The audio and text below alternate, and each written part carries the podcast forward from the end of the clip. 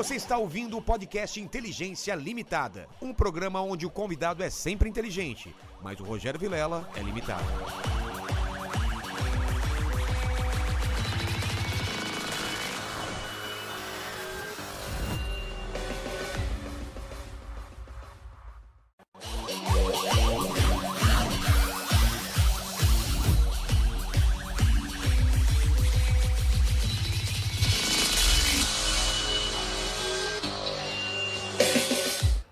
Olá, terráqueos, como é que você tá? Eu sou o Rogério Vilera e tá começando mais um Inteligência Limitada, o programa onde você já sabe a limitação da inteligência acontece somente por parte do apresentador que vos fala, porque sempre trago pessoas mais inteligentes, mais interessantes e muito mais destemidas do que eu e você, não é, pequena mandíbula? Destemidas com uma história de vida Você inacreditável. sabe o que quer dizer destemido? Claro que eu sei. Ah, tá. Hum.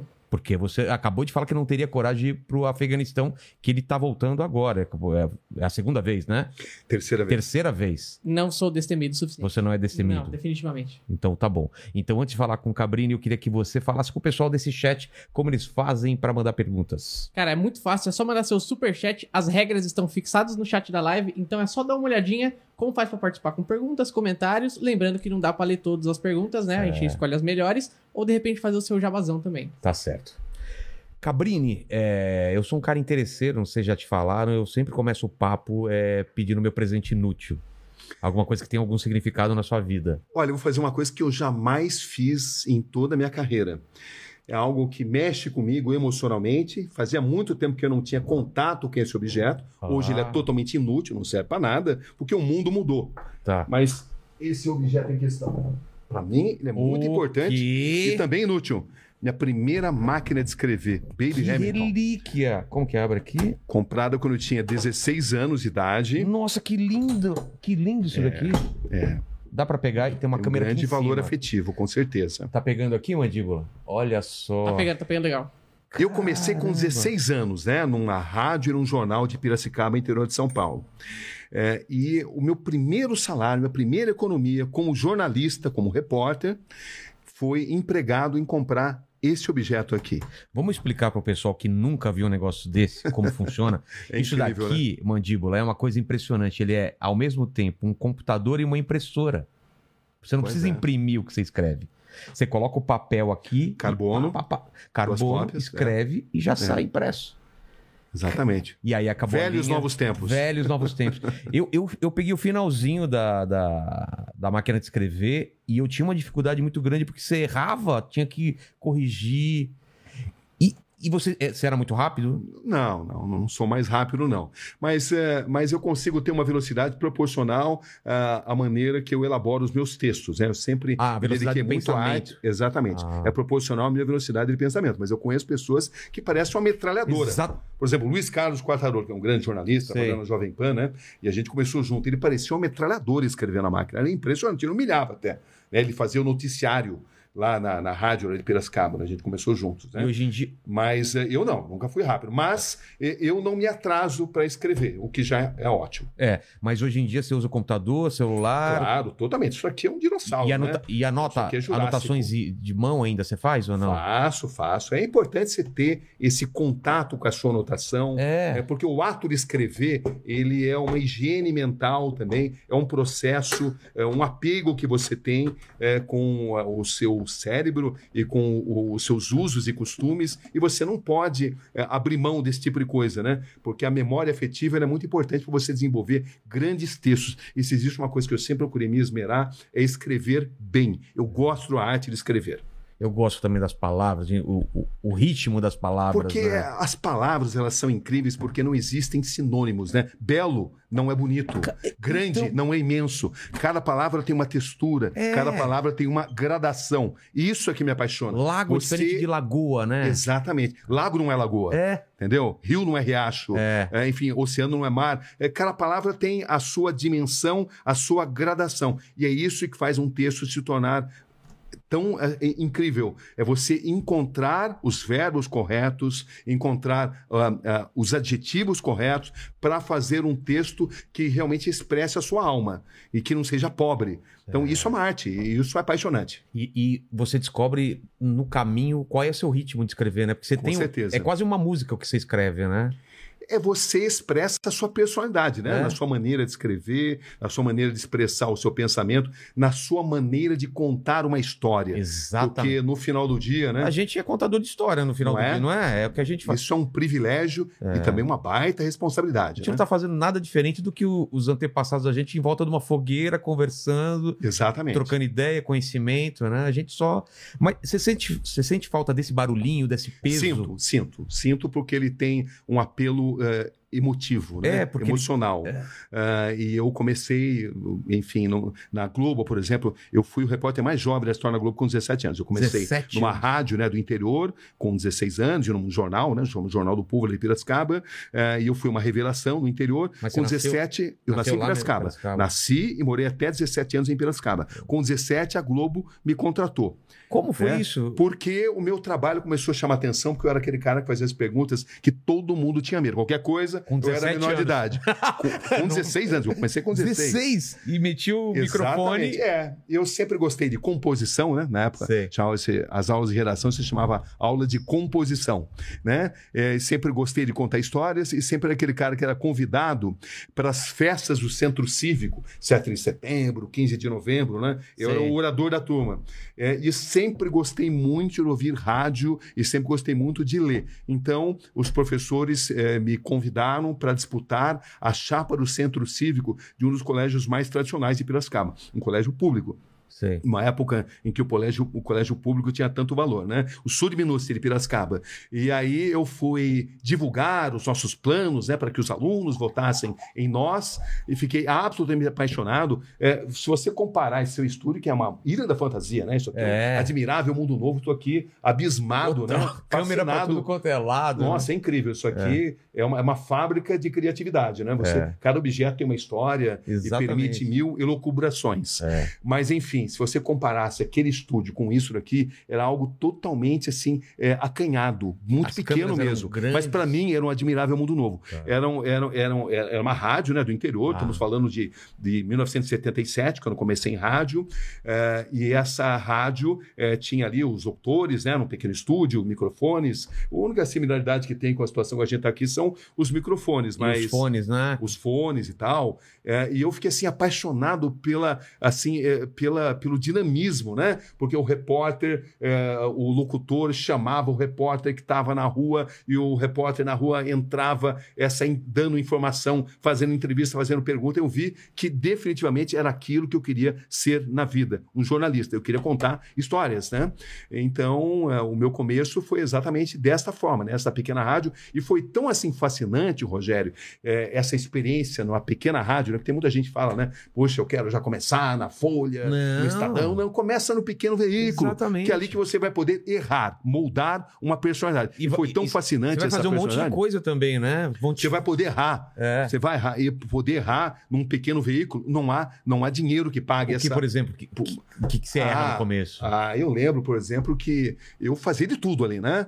Ah, e eu, uma das coisas que eu fazia, por exemplo, era uma reportagem chamada Bandeira 2. Me explicaram: olha, você quer ter horário na rádio, você sai com a sua pastinha, venda publicidade. Eh, eu comecei o- o- eh, cobrindo o 15 de Piracicaba. Sei. Entendeu? Minha primeira entrevista foi com o zagueiro central do 15, chamado Fernando. Mas depois eu queria ter mais experiências. Então eu comecei a fazer de tudo. E eu consegui vender uma publicidade para uma reportagem chamada Bandeira 2. Eu entrava na noite de Piracicaba. E nem, Poxa, era, e nem era sua função vender publicidade. nem era a minha função. Mas eu fiz porque era uma brincadeira. Claro. Eu lembro que vendia para quitanda, vendia para padaria. Para pequenos negócios. Pequenos negócios. E era uma curtição. Eu me Claro. Divertia fazendo aquilo. É, e a minha primeira publicidade foi para lanchonete do Cícero. Tá. Entendeu? Eu nunca Você esqueci. guardou disso aí. isso. Ah, E você tinha cara de moleque. Você tinha cara de Totalmente, 16 anos, Tinha, né? tinha cara de 16 anos, com certeza. Nossa. Eu lembro, eu lembro até, eu lembro até da- dos textos comerciais, né? Bola pra frente com loja Aspira, todos os artigos das famosas marcas Alpargatas, Topper e Adidas. Bola pra frente com loja, loja Aspira. E tinha uma, uma, uma vinheta de Brahma Chopp. Aí eu falava, revenda Brahma em Piracicaba, Malte Brás, Avenida Dona Francisca, 256. Eu nunca mais esqueci isso, que marcou muito. E eu vendi, então, um boletim da noite de Piracicaba chamado Reportagem Bandeira 2. Mas aí, olha o meu dilema, como é que eu ia arrumar toda noite três entradas, três assuntos, uma cidade pacata no É. interior? E aí? Aí você falou do erro. Erro foi que aí você dava notícia em tudo. Um, um artista ia se apresentar, eu estava lá. é, até até os, a- o horário de ônibus errado, é, eu dava, ó, o horário de ônibus mudou porque o ônibus está quebrado. dava- você tinha que arrumar um assunto. E eu me lembro que às vezes você tinha que é, fazer noticiário policial. é, e, e eu lembro que eu chamei um suspeito de meliante.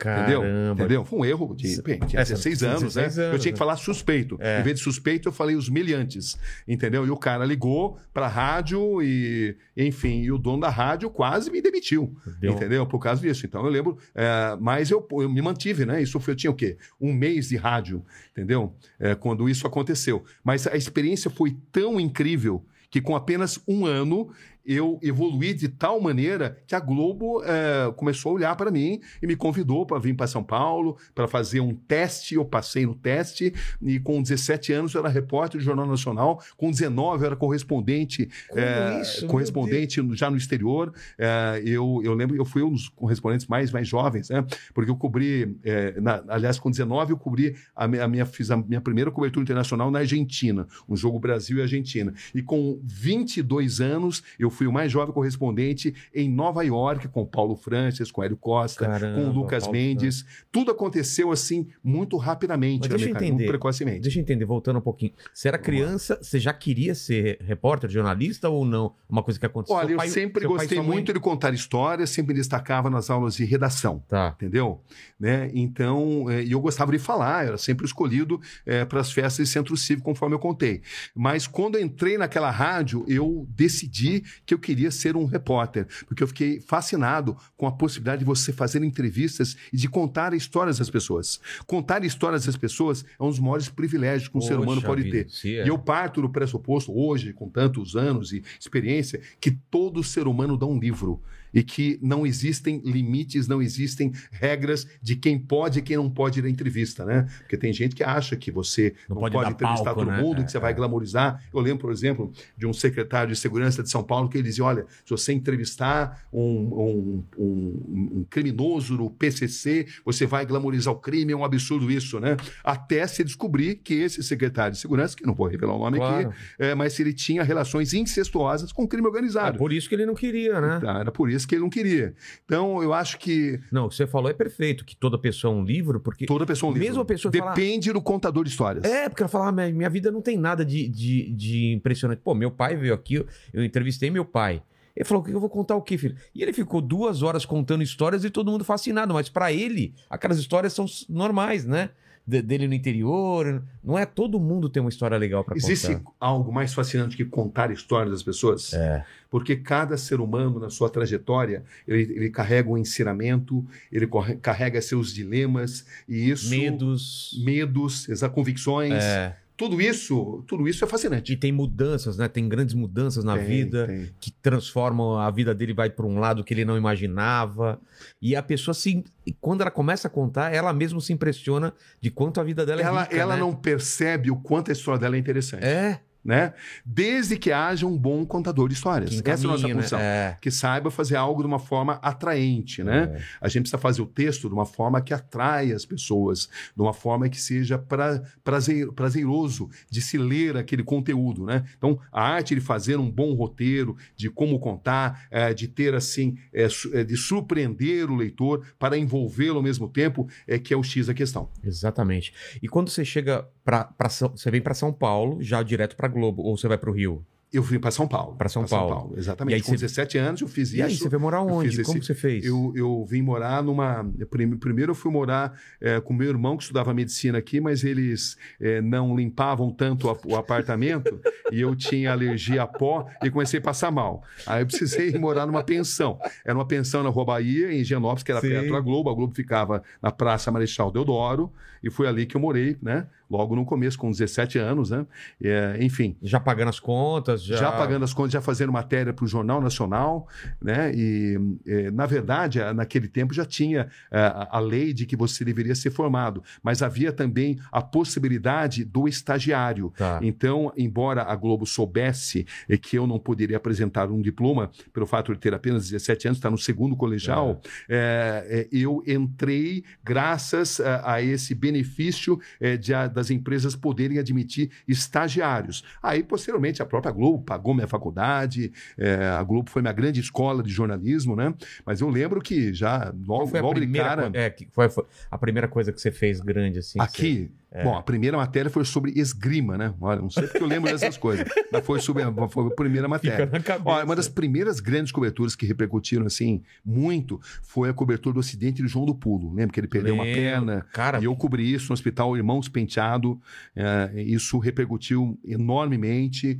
Aí depois eh, eu comecei a fazer eh, também eh, coberturas eh, em vários, várias partes do Brasil. A primeira cobertura internacional com 19 anos, enfim. Essa- e, essa e aí, quando eu primeira- tinha 21 anos, eu fui eh, escolhido para cobrir a Copa do Mundo da Espanha. E essa era a maior honraria que você poderia ter, porque eles, era a elite da elite. A Globo detinha a exclusividade na Copa do Mundo da Espanha, de 82. Eh, então, ter sido escolhido foi algo assim muito importante para minha carreira. Nessa cobertura, eu tive a oportunidade de trabalhar com um cinegrafista monstro chamado José Wilson Namata, que é falecido, mas é um cara que abriu assim a minha mente para a importância de ter uma experiência no exterior, para aprender muitos idiomas. eh, e um ano depois eu estava nos Estados Unidos, eu pedi uma licença para a Globo, a Globo falou: não, a gente precisa de você aqui. Então eu pedi demissão, mas eu saí bem da emissora. E aí o que aconteceu? Um ano depois eles me convidaram para ser correspondente em Nova York. Mas por que, que você Entendeu? deu a louca assim, vou, vou me desligar da Globo e vou para os Estados Unidos? O que, que, você, que você pensava? Porque essa cobertura da Copa do Mundo da Espanha e, e grandes eventos esportivos, eles, eles abrem a sua mente, porque o grande evento esportivo ele tem o esporte, mas ele tem também um choque de civilizações, É. choque de diferentes culturas. Então, a minha cabeça se abriu para a importância eh, de se dominar eh, diferentes raciocínios, diferentes formas eh, de pensamento eh, e de ampliar os meus horizontes. Então, eu, defi- eu defini que, que eu tinha que ah, aprender inglês, que tinha que ter uma experiência internacional. Aí eu, eu pedi inicialmente, eu me matriculei no curso, pedi um- uma licença para a Globo. Eles disseram que não podiam dar, mas falaram: olha, você é um cara testado e aprovado. Nunca essa é a frase do Armando Nogueira, né? Era o Armando Nogueira, Alice Maria, os comandantes. E ele falou assim: olha, Cabrini, você é um cara testado e aprovado.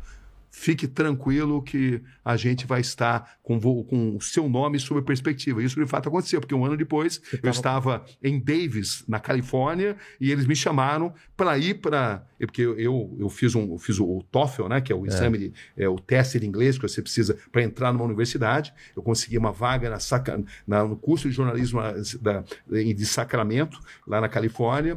É, e aí, quando eu estava começando o curso, a Globo me chamou para ir para Nova York, que foi quando eu. a- a- foi um momento decisivo na minha vida, porque eu tive a chance de conviver com Paulo Francis, que era um cara Meu que eu tentava cara. sugar cada experiência dele. Era um cara de Pessoal, tem- extrema Você tem, sabedoria. você tem noção do tamanho que é o Paulo, que foi Nossa, o Paulo. França? Era incrível. Tudo que ele fazia, até aquilo que eu não concordava, era fascinante. É. Porque ele, ele sabia defender os seus argumentos. Tive a chance de conviver com o Hélio Costa, que na época era o grande repórter. Ele detinha a arte de prender a atenção das pessoas no Fantástico. É. Não sei se você já ouviu falar disso, mas ele. Não, ele fazia lembro. grandes matérias no Fantástico e eram matérias com uma audiência absolutamente extraordinária. A voz e o dele eu Luca- lembro. É, É. exatamente aquela. Depois ele virou É. político e tal. E ele era o diretor do escritório. Entendi. E o Lucas Mendes, é, que era o, o, assim o maior exemplo da fina ironia de um texto privilegiado. Então, você imagina alguém é, de 21 anos convivendo Tendo com essa essas feras, essa tendo essa chance, né? experiência. Então, é, eu, eu sou muito grato pelas experiências que, o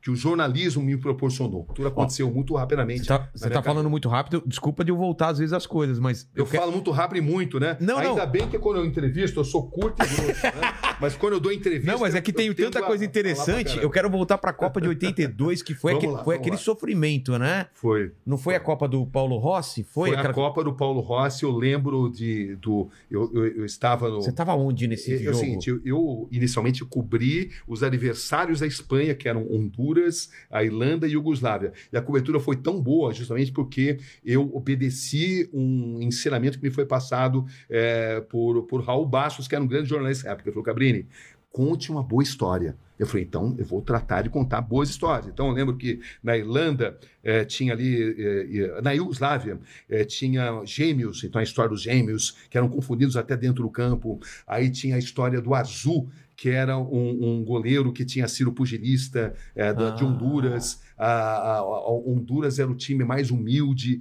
eh, um time que recebia muito pouco e mesmo assim conseguiu grandes resultados. Enfim, ah, eu me destaquei tanto com essas coberturas que o Armando Nogueira me telefonou e falou assim: olha, você agora vai passar a cobrir o Brasil. Só que tinha um detalhe: o Brasil precisava passar pela Itália. e eu lembro que eu estava no centro de imprensa Deixa eu... e essa cena é muito marcante, porque eu vi o centro de imprensa inteiro chorando.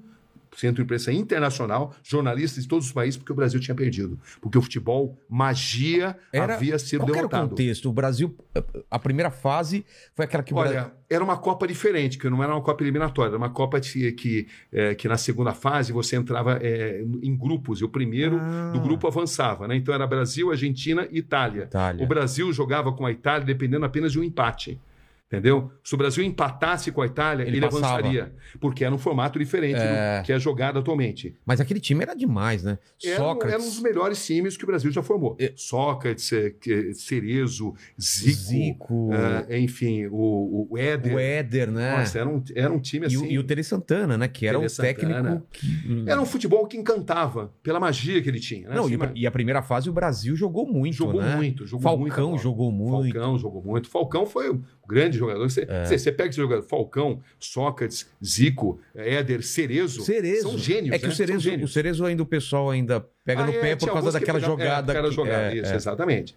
Mas Mas, jogou e, o, e o- e o Brasil esteve classificado várias vezes, porque ele empatou o jogo duas vezes, né? Então, mas, Mas, o Paulo Rossi, que não estava jogando bem. é, mas o Brasil Copa, jogou com a Argentina primeiro, né? jogou, e jogou E quando- muito bem, ganhou, Ganhou? muito bem. Ganhou e ganhou Então, bem.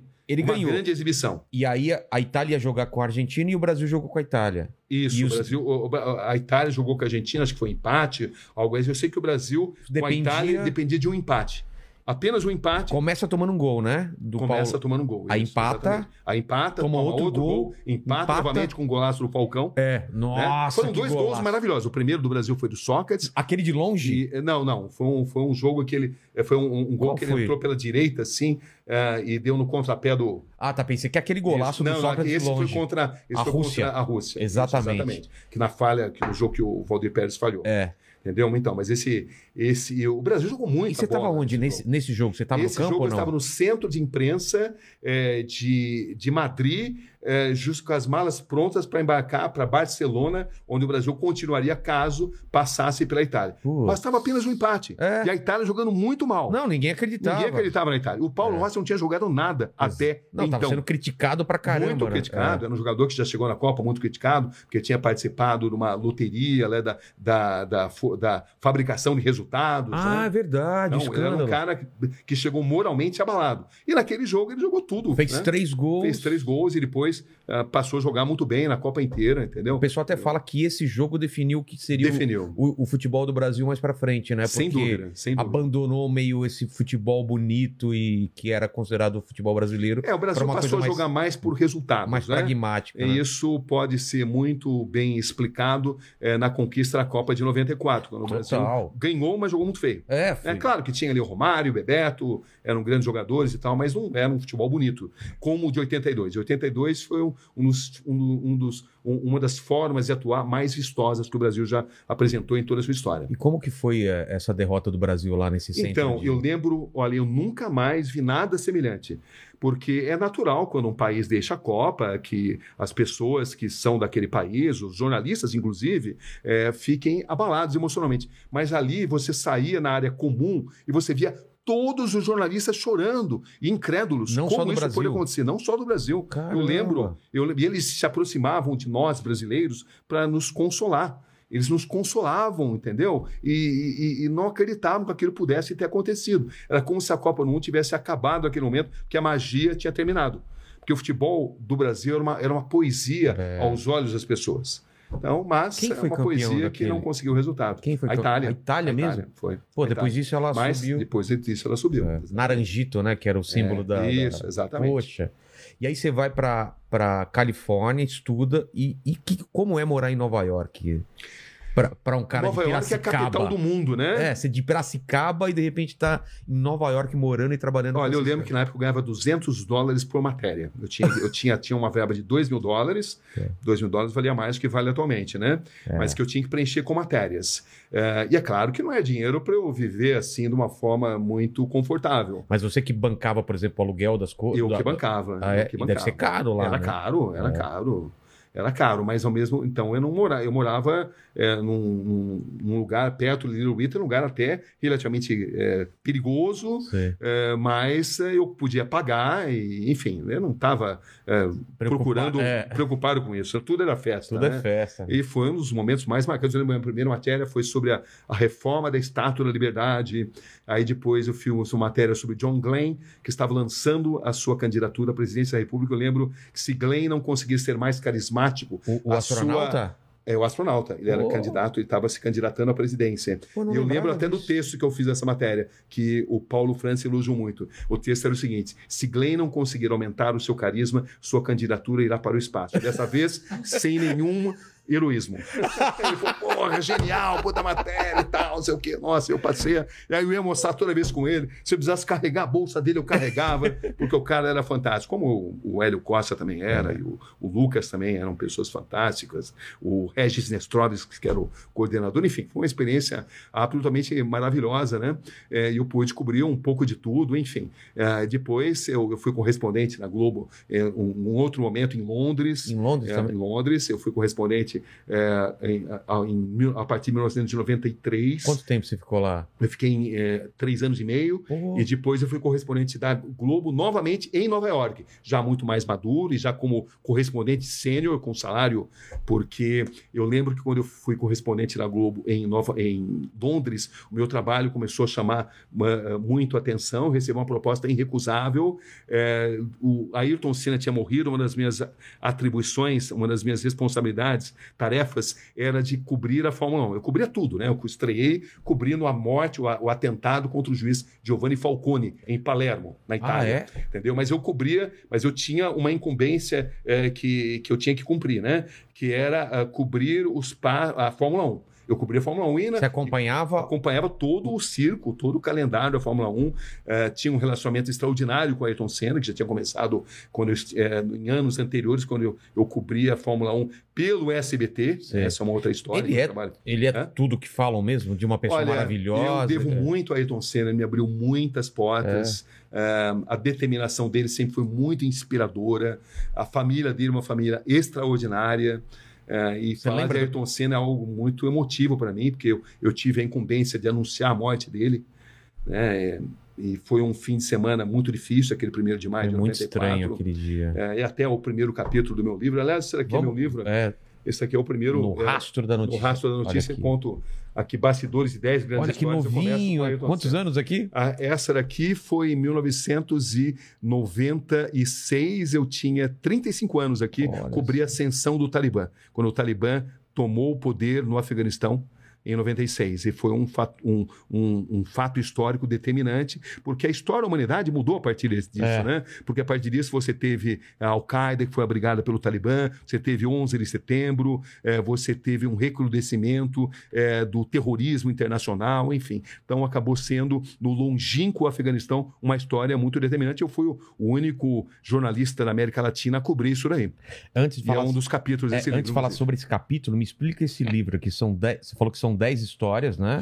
É, são, são bastidores. O difícil, Rogério, foi escolher que história eu iria contar, porque você ima- você imagina, Pô. são quatro décadas dessa Exatamente. mortadela aqui, né? É, Então, o difícil, Cena. aliás, o difícil não foi escolher, o difícil foi o do que eu iria abrir mão, né? entendi. Entendeu? né? o, o que não Mas eu pro- procurei fazer uma coisa diversificada e entrei numa, numa transe assim de ficar totalmente afastado do mundo para fazer um livro denso, um livro que prendesse a atenção das pessoas. Então, eu conto aqui, essa foto aqui foi eu tirei do meu cinegrafista eh, lá no, no Afeganistão eh, e ela simboliza para mim contra, contra a opressão, contra as armas da opressão, a informação. É. Isso aqui era, o- era o meu cinegrafista com a câmera e esse aqui é um Kalashnikov do Talibã.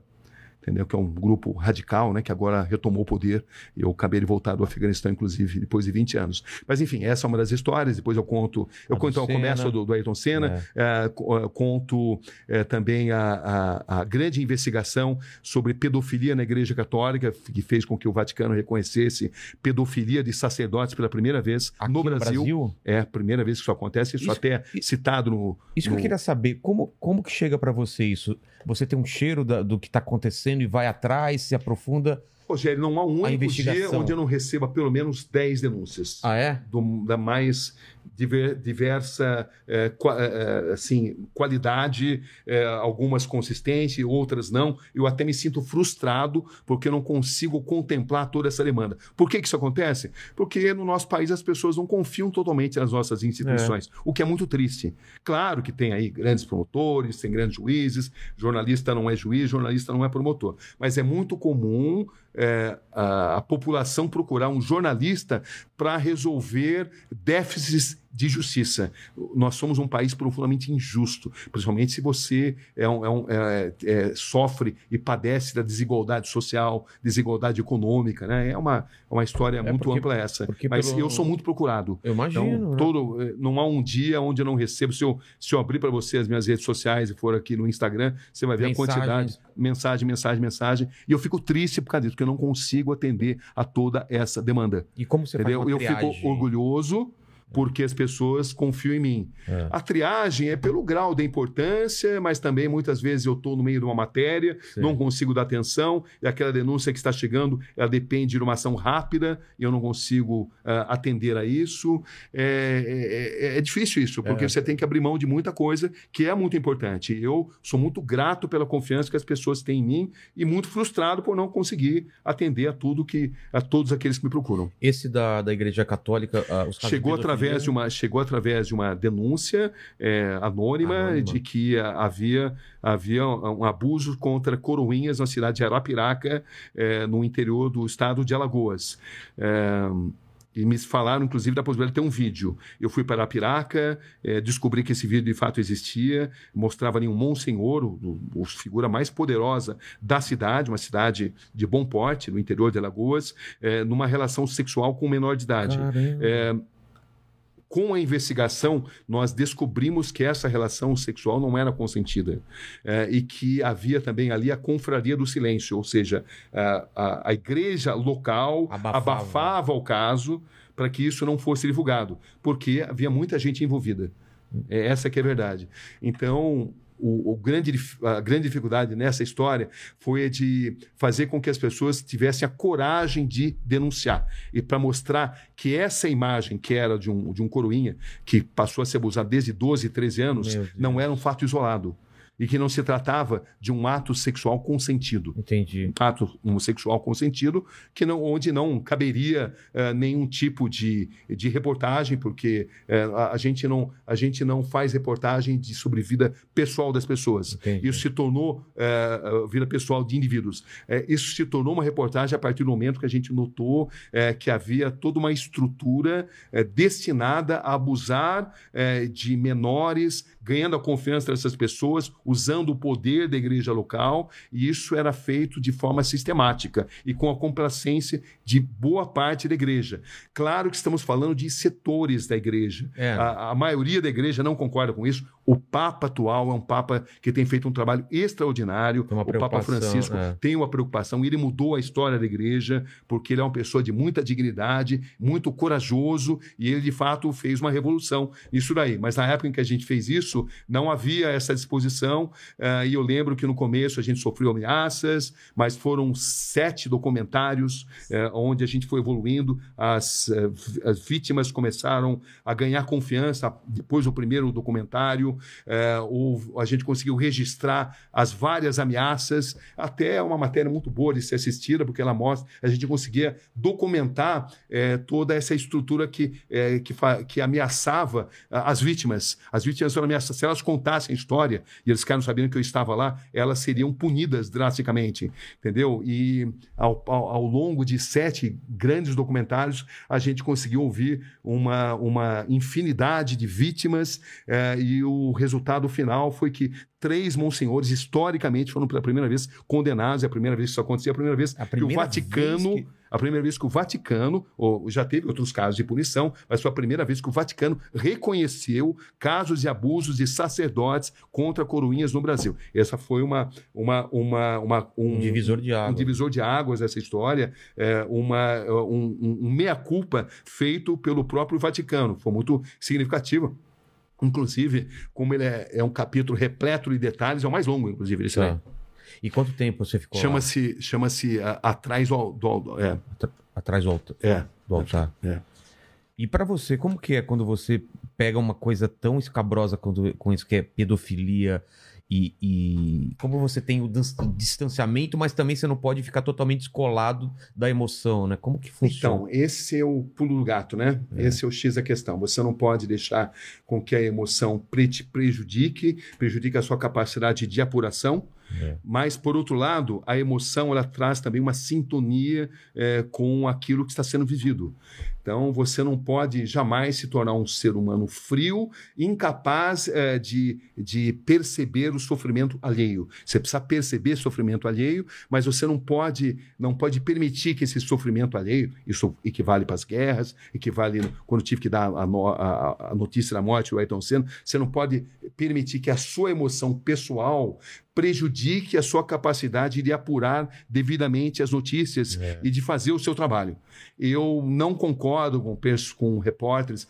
eh, Eu não concordo, mas também não condeno, né? Repórteres que começam a chorar durante o, o exercício da sua função. Eu acho que você é pago e é treinado uma vida inteira, não para não se emocionar. A emoção é bem-vinda, mas para não perder o, o seu grau de precisão no relato dos acontecimentos. Você precisa relatar com isenção, com imparcialidade, e isso requer controle emocional. É fácil? Não, não é fácil. Eu condeno quem se emociona, quem começa a chorar no meio da matéria. Não condeno. Mas, particularmente, a vida inteira eu me preparei, me treinei para controlar as minhas emoções. Mas já aconteceu de você desabar Já. depois. Você desaba depois, É. desaba depois. Dias depois, cai a ficha, eh, e você está ali tomando o seu banho e você cai em profunda, às vezes, depressão, você chora, isso acontece. Mas não, o, porque- não no exercício, no exercício da, Entendi. da, da função ali. Quando você está trabalhando, você, eu pelo menos sou assim, né? Falando com o É. assassino, falando com. Quando eu estou no meio da guerra, no meio Na do, guerra. no, eh, a gente já foi, por exemplo, eh, sequestrado já pelas Farc na Colômbia, eh, pelo Talibã no Afeganistão. Eh, essa última vez que eu estive agora, acabei de voltar, voltei há poucas semanas, a gente foi eh, se- sequestrado, mas ao mesmo tempo bem tratado durante oito horas pelo Talibã. Eh, e em 96, eh, a, a gente tinha filmado uma vila que tinha sido dizimada pelo Talibã, porque, eles, eh, porque os moradores tinham dado comida para os inimigos do Talibã, uma vila persa. Sei. E a gente foi interceptado. E na saída, eles fizeram toda a menção, queriam No meio do caminho, te pegaram no meio do vocês? caminho. A gente fez todas as imagens, a vila persa sendo totalmente dizimada, e na saída a gente foi interceptado pelo Talibã, fizeram toda a menção que iam nos eh, executar. Era eu e o cinegrafista Sherman Costa. Vocês tinham um tradutor. A gente tinha um tradutor, um tradutor de pastum, eu sabia, mas o fato de eu saber falar algumas palavras em pastum eh, fez com que eu ganhasse uma simpatia e fez com que eu convencesse aqueles eh, guerrilheiros a trazerem o comandante que falava inglês, aí com o inglês eu pude me comunicar com eles Mas, e, mas e aí eu o convenci de que a gente tinha se perdido, que não era exatamente verdade, mas eh, a gente acabou até recebendo um banquete deles. Ah, ali. é? É. Mas co- como que bate em você quando o cara fala a gente vai te executar? Porque Olha, eles é não um falaram, pânico. vamos executar, mas eles fizeram, eles apontaram a arma pra gente. Algumas imagens a gente até conseguiu fazer disso. Ah, é? É, Eles e acharam que vocês estavam fazendo o quê? Eles achavam é, que a gente tinha filmado toda a vila é, persa, que a gente fosse americano e Ah. que estava tentando exatamente denegrir a imagem do Talibã. Entendi. Entendeu? Então, o fato de saber falar algumas palavras em pastum, misturado com árabe, Mesmo- falei sarrafi brasileiro, Ah, é? Rabara Nasta, é, falei, ó, sou jornalista brasileiro, não tem problema. Neymar. Não sou, é. Neymar na época não, né? Porque, Na época- mas não eu, foi agora, carrega- eu sempre carreguei comigo, é, porque isso era 96, né? Então, Neymar, Neymar ainda... 96, quem Ah, que era do Brasil Não, famoso? Romário, pô. Romário. Era, é, careca, Careca, isso, é. é, exatamente, é. É, Careca já tinha até agora, era o Romário mesmo. Romário que tinha se consagrado, Romário e Bebeto, né? É. Que tinham se consagrado dois anos antes na, na Na Copa Copa. do Mundo. Mas enfim, é, Você carrega umas, umas camisas eu do Brasil? sempre eu, eh, eu levo camisa do Brasil e sempre levei comigo também foto eh, do Pelé comigo, entendeu? Ah. O Pelé, um- uma vez, quando eu era correspondente em Londres, ele foi me visitar, a gente jogou tênis, ele foi na minha casa, então eu tinha foto com a minha família, a gente passou assim uma tarde memorável e era uma foto muito íntima. E essa foto íntima me abriu muitas portas, fez com Salvou que muita. muita situação de tensão fosse aliviada, Nossa. entendeu? O Pelé, ele abre portas em todos os lugares. Até ele- hoje, né? até hoje. É um, é, você fala Pelé, a, é a magia.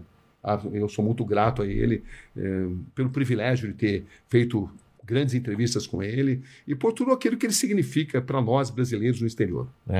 A história dessa foto, é- essa é, é, é o mesmo período que você falou? Que Esse você- é o mesmo período de 96, quando o Talibã é, tomou o poder. É, E aí, como Era que uma- é? A- E, inclusive, essas fotos aqui eh, foram usadas agora e eles têm muito orgulho dessa época, que foi quando eles tomaram o poder pela primeira vez. O Talibã foi formado em 94. Dois anos depois, eles tomaram o poder. Então, eh, essa data, esse tempo da primeira ascensão deles, é um momento assim épico para eles. Eles têm muito orgulho disso. Quando você mostrava agora essas fotos, essas fotos serviam para abrir portas Ah. e serviram para para consertar situações de muita tensão.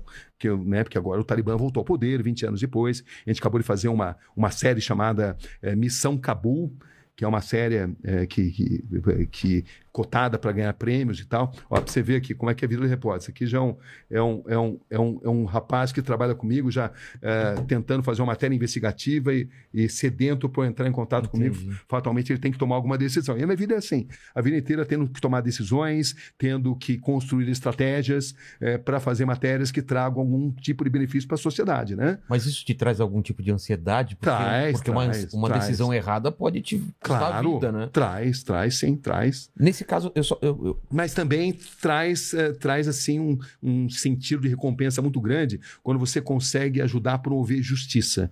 Nesse caso, por exemplo, dos padres, Sei. que você conseguiu Pô, trazer daí- justiça, não há dinheiro que pague, não né? tem dinheiro que pague. Ou, nesse caso, por exemplo, da ascensão do Talibã, você mostrar que as mulheres foram, eh, foram cerceadas dos seus direitos mais elementares e você ajuda a chamar atenção para a comunidade internacional, você sente que a sua matéria está sendo importante para a promoção de justiça. E não existe sentido na nossa profissão se a gente não ajudar de alguma forma a promover justiça. Né? E- Pelo menos é assim que eu, que eu encaro a profissão. E fazer uma transformação. Foi nessa, foi nessa ida que você mostrou os caras sem a orelha? Que eles cortavam a orelha ou não? Você cortava a orelha, foi no Iraque. No Iraque? Foi um ano, foi dois anos antes. Um ano antes. Um ano tinha, antes. tinha essa história, Ah, mas Iraque não era... foi em 95. é, havia uma grande lenda. é, o, o governo de Bagdá, o Saddam Hussein, o Tariq Aziz, que era o vice-primeiro-ministro, o homem que aparecia para a imprensa internacional, dizia eu, que- eu- eu- eu desa- desafiava jornalistas internacionais a provarem que eles cortavam a orelha daqueles iraquianos que não que ousassem se negar a servir o exército.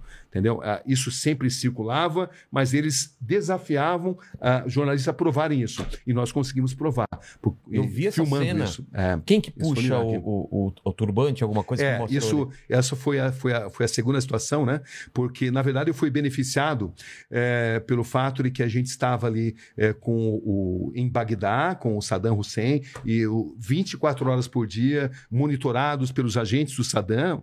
É, mas eu, mas eu, iam, eles estavam do eles lado. estavam lá, eles sabiam tudo onde a gente estava, Mas o que a gente você estava fazendo. apontava a câmera, o cara falava aqui pode, aqui não pode? Exatamente. Então, como é que eu ia, eh, por exemplo, para Saddam City, onde estava a, a- a grande eh, mino- a- eh, maioria silenciosa, né? Do, porque, porque é o seguinte: o, o- internacionalmente, os xiitas são eh, minoria, Tá, os sunitas são maioria. são a maioria. Mas, o, mas, o, mas os xiitas no Iraque, eles são maioria. Uma maioria que jamais conseguiu deter o poder. Ah, e, e eu sabia que grande parte desses soldados que tiveram a orelha cortada estavam num lugar chamado Saddam City, porque em Saddam City eh, e- e- havia contingentes de soldados, pelo menos havia essa informação, eh, que se negaram a servir o exército e tiveram as suas orelhas sumariamente cortadas para servir de exemplo. Eles eram Mas- sunitas ou Eles eram chiitas. Chiitas, exatamente. Eram o Saddam Hussein sunita. Ah, o Saddam entendi. Hussein sempre perseguia O eh, o- os sunitas no Iraque são são é, minoria. Tá. É, entendeu? Mas, é, mas eles sempre, mas eles sempre é, tiveram muito próximos do poder. É, era uma, uma minoria que sempre deteve um poder econômico maior. Tá. Entendeu? Os sunitas, é, se você considerar o islamismo internacional, são maioria. É, o, o- Só dentro ma- do- Mas dentro do Iraque, os xiitas são maioria Tá. né? Esses xiitas que eram são apoiados pelo Irã, onde que é um país xiita, por exemplo, né? Bom, mas enfim, eh, e a gente eh, o, tinha que ir para Saddam City, onde estavam os soldados. Eu sabia que haveria uma grande chance, mas como é que eu ia fazer para ir eh, sendo seguido É, então. dia e noite pelos soldados do Saddam Hussein? Aí como é que eu consegui? Ficamos sabendo que havia chegado assim um- um grupo de jornalistas americanos. E não havia agentes suficientes para monitorar americanos Ah. e brasileiros. Então, o sabedor disso falou assim: olha, a gente tá meio doente aqui, meio cansado, e também a gente tá afim de jogar tênis, entendeu? Para relaxar um pouco.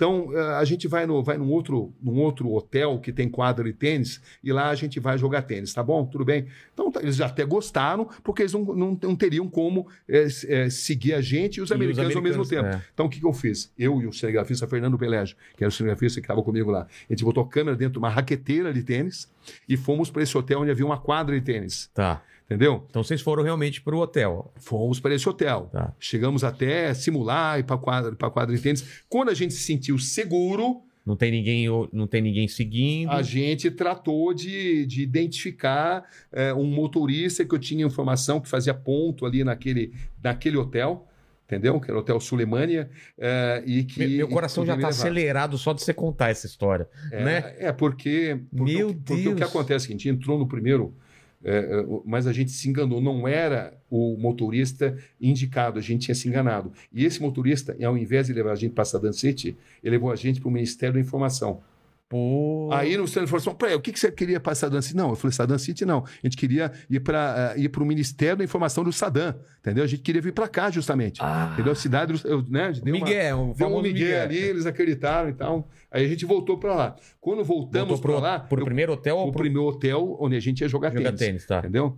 É, e aí, nesse hotel, eu consegui finalmente achar um motorista que eu tinha indicação, que falava inglês, era jovem e que tinha insatisfações em relação Entendi. ao regime e que estaria disposto a assumir o risco. É. Precisaria, precisaria ser alguém que é Não, disposto a se ele assumir é risco. descoberto, morto, né? Exatamente. Então, eu acabei descobrindo é, esse, é, esse motorista e ele nos levou para Saddam City. Só que levar no Saddam City, eu lembro que a gente levou pedrada, porque estrangeiros eram mal vistos ali, mas o fato é que uma, uma hora depois de a gente ter chegado lá, a gente conseguiu finalmente descobrir um soldado que teve a orelha cortada, eu fiz a entrevista, ele contou pormenorizadamente por que, a orelha tinha sido cortada, cortada sem anestesia, justamente porque ele não tinha servido o exército.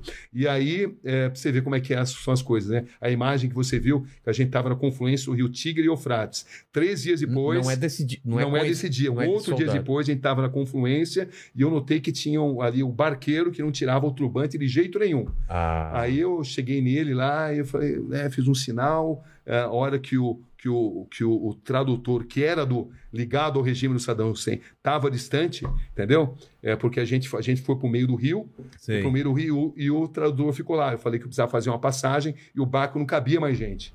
Entendeu não? Porque o E a- tradutor era deles, né? E aí, meio, meio por sinais, eu expliquei para ele, para ele contar a história. E aí, ele, ele, ele, a- ele tirou o turbante, contou a história. Eu tive que traduzir depois. E aí era a história da, Qual é a da história? mesma, mesma coisa. a mesma coisa. Não quis que servir. Não quis servir o exército, a orelha foi cortada, não teve anestesia. e Cara, a que família passou a ser perseguida. E o mais interessante é que eu lembro entrevistando o Tariq Aziz, o vice-primeiro-ministro, ele falou assim: Eu desafio você a encontrar essas pessoas. Onde estão essas pessoas? Mas eu não podia falar, ó, eu acabei de filmar. É. Porque se eu falasse isso, eles iriam, eles iriam ah, é, é, fo- revistar, confiscar. E eu queria ainda ir para a cidade, arrasá-la pelas armas químicas do Saddam Hussein. Claro. Só que essa cidade arrasada pelas armas químicas do Saddam Hussein estavam no norte do Iraque. Sei. É, e, e você não consegue entrar, você não conseguia na época entrar no norte do Iraque, no Kurdistão, pelo próprio Iraque, porque os agentes do Saddam Hussein não deixavam. O que, que você tinha que fazer? Você tinha que sair do Iraque, ir para a Jordânia, da Jordânia ir para a Turquia e da Turquia você conseguia, ali pelo sul da direto? Turquia, lá por Diyarbakir, Sei. que é um grande reduto né, ali dos curdos, você co- conseguia entrar por ali numa área que era mais monitorada pelos curdos do que pelos próprios agentes do Saddam. Mas para você entrar ali, você precisava de um visto. Mas ali eu tive uma grande sorte, repórter, precisa ter sorte também. É. Ah, estavam programadas eleições em Bagdá. Eleições, você vê? Eleições em Bagdá, né? É. Com o Saddam Hussein, né? Você acha? já sabe, que Já sabe- né? já sabe o Eleição, resultado. né? Conversa da carochinha, né? Mas tinha, ia ter ali o teatrinho deles. Os de caras lá assim, né? ah, tá bom, É. o cara joga fora aqui. É, você não bota no Saddam, você vai pro paredão, né? Exatamente assim. Mas enfim, é, mas, mas o fato de eleições, eu falei assim: olha, eu, eu preciso. O seguinte, é, a gente já tem um bom material, a gente precisa ir para a Jordânia, porque a gente precisa mandar o material pela Jordânia. É, mas só que eu quero voltar aqui para cobrir eleições, porque eu fiquei sabendo que eu precisaria de um visto. E aí eu falei, ó, eu vou voltar aqui duas semanas para cobrir as eleições. Aí eles me deram um visto. Aí eu não voltei semanas. para cobrir as eleições. Eu fui E valia lá pra cima também. Aí valia norte. lá para cima também. Ah. Você vê, é, é uma coisa até interessante, né? Porque valia para cima, mas, não- mas não era os agentes do Saddam Hussein, eram uma dessas coisas loucas é, né, da política internacional. Como agora no Afeganistão. Para você entrar no, no, no Afeganistão nesse momento, é, você tem que. Você passa por um posto do ex-governo é, afegão que foi deposto, mas para você. é, o, o- mas acontece que é, os, os paquistaneses só deixam você entrar no Afeganistão com autorização de um governo que foi deposto, que não existe mais. Que doideira. É, e a me- era a mesma situação ali lá, no- lá no Iraque também. Você tinha que ter um visto, embora você não, eh, eh, embora você soubesse que não seria fiscalizado pelos próprios eh, eh, agentes do Saddam Hussein, porque eles não controlavam aquela área. Era, era parte do Iraque, mas eh, eh, era uma área controlada por três diferentes grupos de curdos. Entendeu? Você, nem Enfim. usou, você não usou o visto Usei o visto porque ah, ah, os agentes de imigração turca, eles pediam. Ah, Eles pediam, você tem o visto? Eles só te deixavam Senão passar, deixavam, é. se não te deixavam passar. Era uma, que era uma ironia, contradição totalmente, porque era um visto de um, de um governo que ali não tinha influência, né? Que ali não mandava. Certeza. Mas, enfim, mas eu você cons- conseguiu chegar nós conseguimos, nas, armas, nós conseguimos. Foi uma reportagem de praticamente dois meses ali, né? É, por- entre a parte controlada pelo Saddam Hussein e a Sim. parte não você controlada. Fez toda a volta. Toda a volta, mas por quê? Eu queria entrar, porque eu queria ir na cidade que tinha sido arrasada pelas armas químicas do Saddam Hussein, que o governo também eh, contestava, dizia que isso era mentira, que não era culpa deles, que era o Irã, né? Exatamente. O Irã, que, era, que na época eh, tinha a, a- a grande guerra entre Irã e Irã Iraque, Iraque, é. então eles culpavam os iranianos eh, pelo, pelo que tinha acontecido, pelo uso de armas químicas, inclusive, mas enfim. O que, que você aí- viu lá? Olha, eu vi uma cidade chamada Halabja. O primeiro, vilas inteiras dizimadas, mas o que mais Dizimada- impressionou por dizimada- armas químicas. Mas, então, as construções estavam em pé. Muitas, eh, algumas estavam, outras não. Outras não. E, eh, e eles, eles usaram que lá. eles usavam eles usaram, era, era um tipo de gás eh, que, espalhava, que espalhava elementos químicos e a água ficava contaminada. Ah. Então, o nível de, de doenças congênitas era absurdamente grande, eh, e isso tinha passado, inclusive, já há alguns anos isso, mas era um, um lugar que o Saddam Hussein protegia não deixava jornalistas internacionais terem acesso. Claro, né? Ele não queria que. Exatamente, ele não queria, era uma propaganda que não interessava para ele. Então eu, eu- encontrei uma cidade ainda arrasada eh, e, com, e com a população eh, doente eh, e com pessoas totalmente deformadas, Nossa. crianças totalmente deformadas, com a pele deformada eh, pelo uso de armas químicas. Eh, e eles foi uma das experiências mais. isso? Falaram, falaram. Esse é um dos principais capítulos desse livro também, Cara, né? que impressionante É, isso. e a gente, e ao mesmo tempo, o Saddam tinha é, franco é, atiradores ali, agentes que entravam ali e tentavam fiscalizar o que estava acontecendo e matavam estrangeiros. Entendeu? Então a gente tinha que é, correr esse risco Vocês também. eram os E únicos também lá? na época, e na época também havia ah, o Estado Islâmico dava os seus primeiros passos. Entendi. Entendeu? Então era- uma área muito tensa. E além disso, havia uma guerra entre os curdos, diferentes facções de curdos. O PKK, que são os curdos comunistas, eh, que são um grande problema para a Turquia, até hoje, né, o Abdullah Öcalan, que é o grande líder que está preso até hoje, é porque eles representam um grande problema para a Turquia, é, porque existem é, curdos em é, cinco nações e é, é, é o maior povo sem nação que existe na humanidade nesse momento. Isso é um grande problema para a Turquia. É, e para o Saddam Hussein também, foram, sempre foram um grande problema. Mas os, os próprios curdos, eles sempre guerrearam entre eles. Entendi. Eram diferentes facções. Uma um pouco mais próxima do Saddam Hussein, tava no meio outra nem um tanto. tiroteio lá. Sem dúvida, era um, foi um dos Mas um muito- momentos mais críticos. E, e também o que aconteceu é o seguinte: quando você. eh, a gente cobriu essa, essa, essa briga de facções curdas, e o que acontecia? Você não podia nem avançar e nem retroceder por causa dessa batalha. O Claro. que acontece? Eh, o Kurdistão é uma zona profundamente montanhosa. É, e, e as guerras acontecem de uma montanha a outra. Então, uma guerrilha, um exército, os Peshmergas, né, é como eles são conhecidos ali, eles atiram na outra montanha. E à noite faz muito, muito frio. E você não pode acender uma fogueira para se aquecer, Pô, porque senão, senão você vai tornar um alvo visível. É, então foi uma, Meu foi uma Deus. experiência assim eh, incrivelmente marcante, é, porque você tinha muitos fatores ali, né? Você fugia do Saddam Hussein, é, você fugia é, dos disparos de Katyusha, né? Que são que é isso? é, Katyusha é um, é um- é, são os mísseis, um míssil de, de médio alcance muito comum nessa área. E muitas armas brasileiras, os tanques Cascavel, que foram vendidos a rodo para o Saddam Hussein, depois usados pelos curdos, né?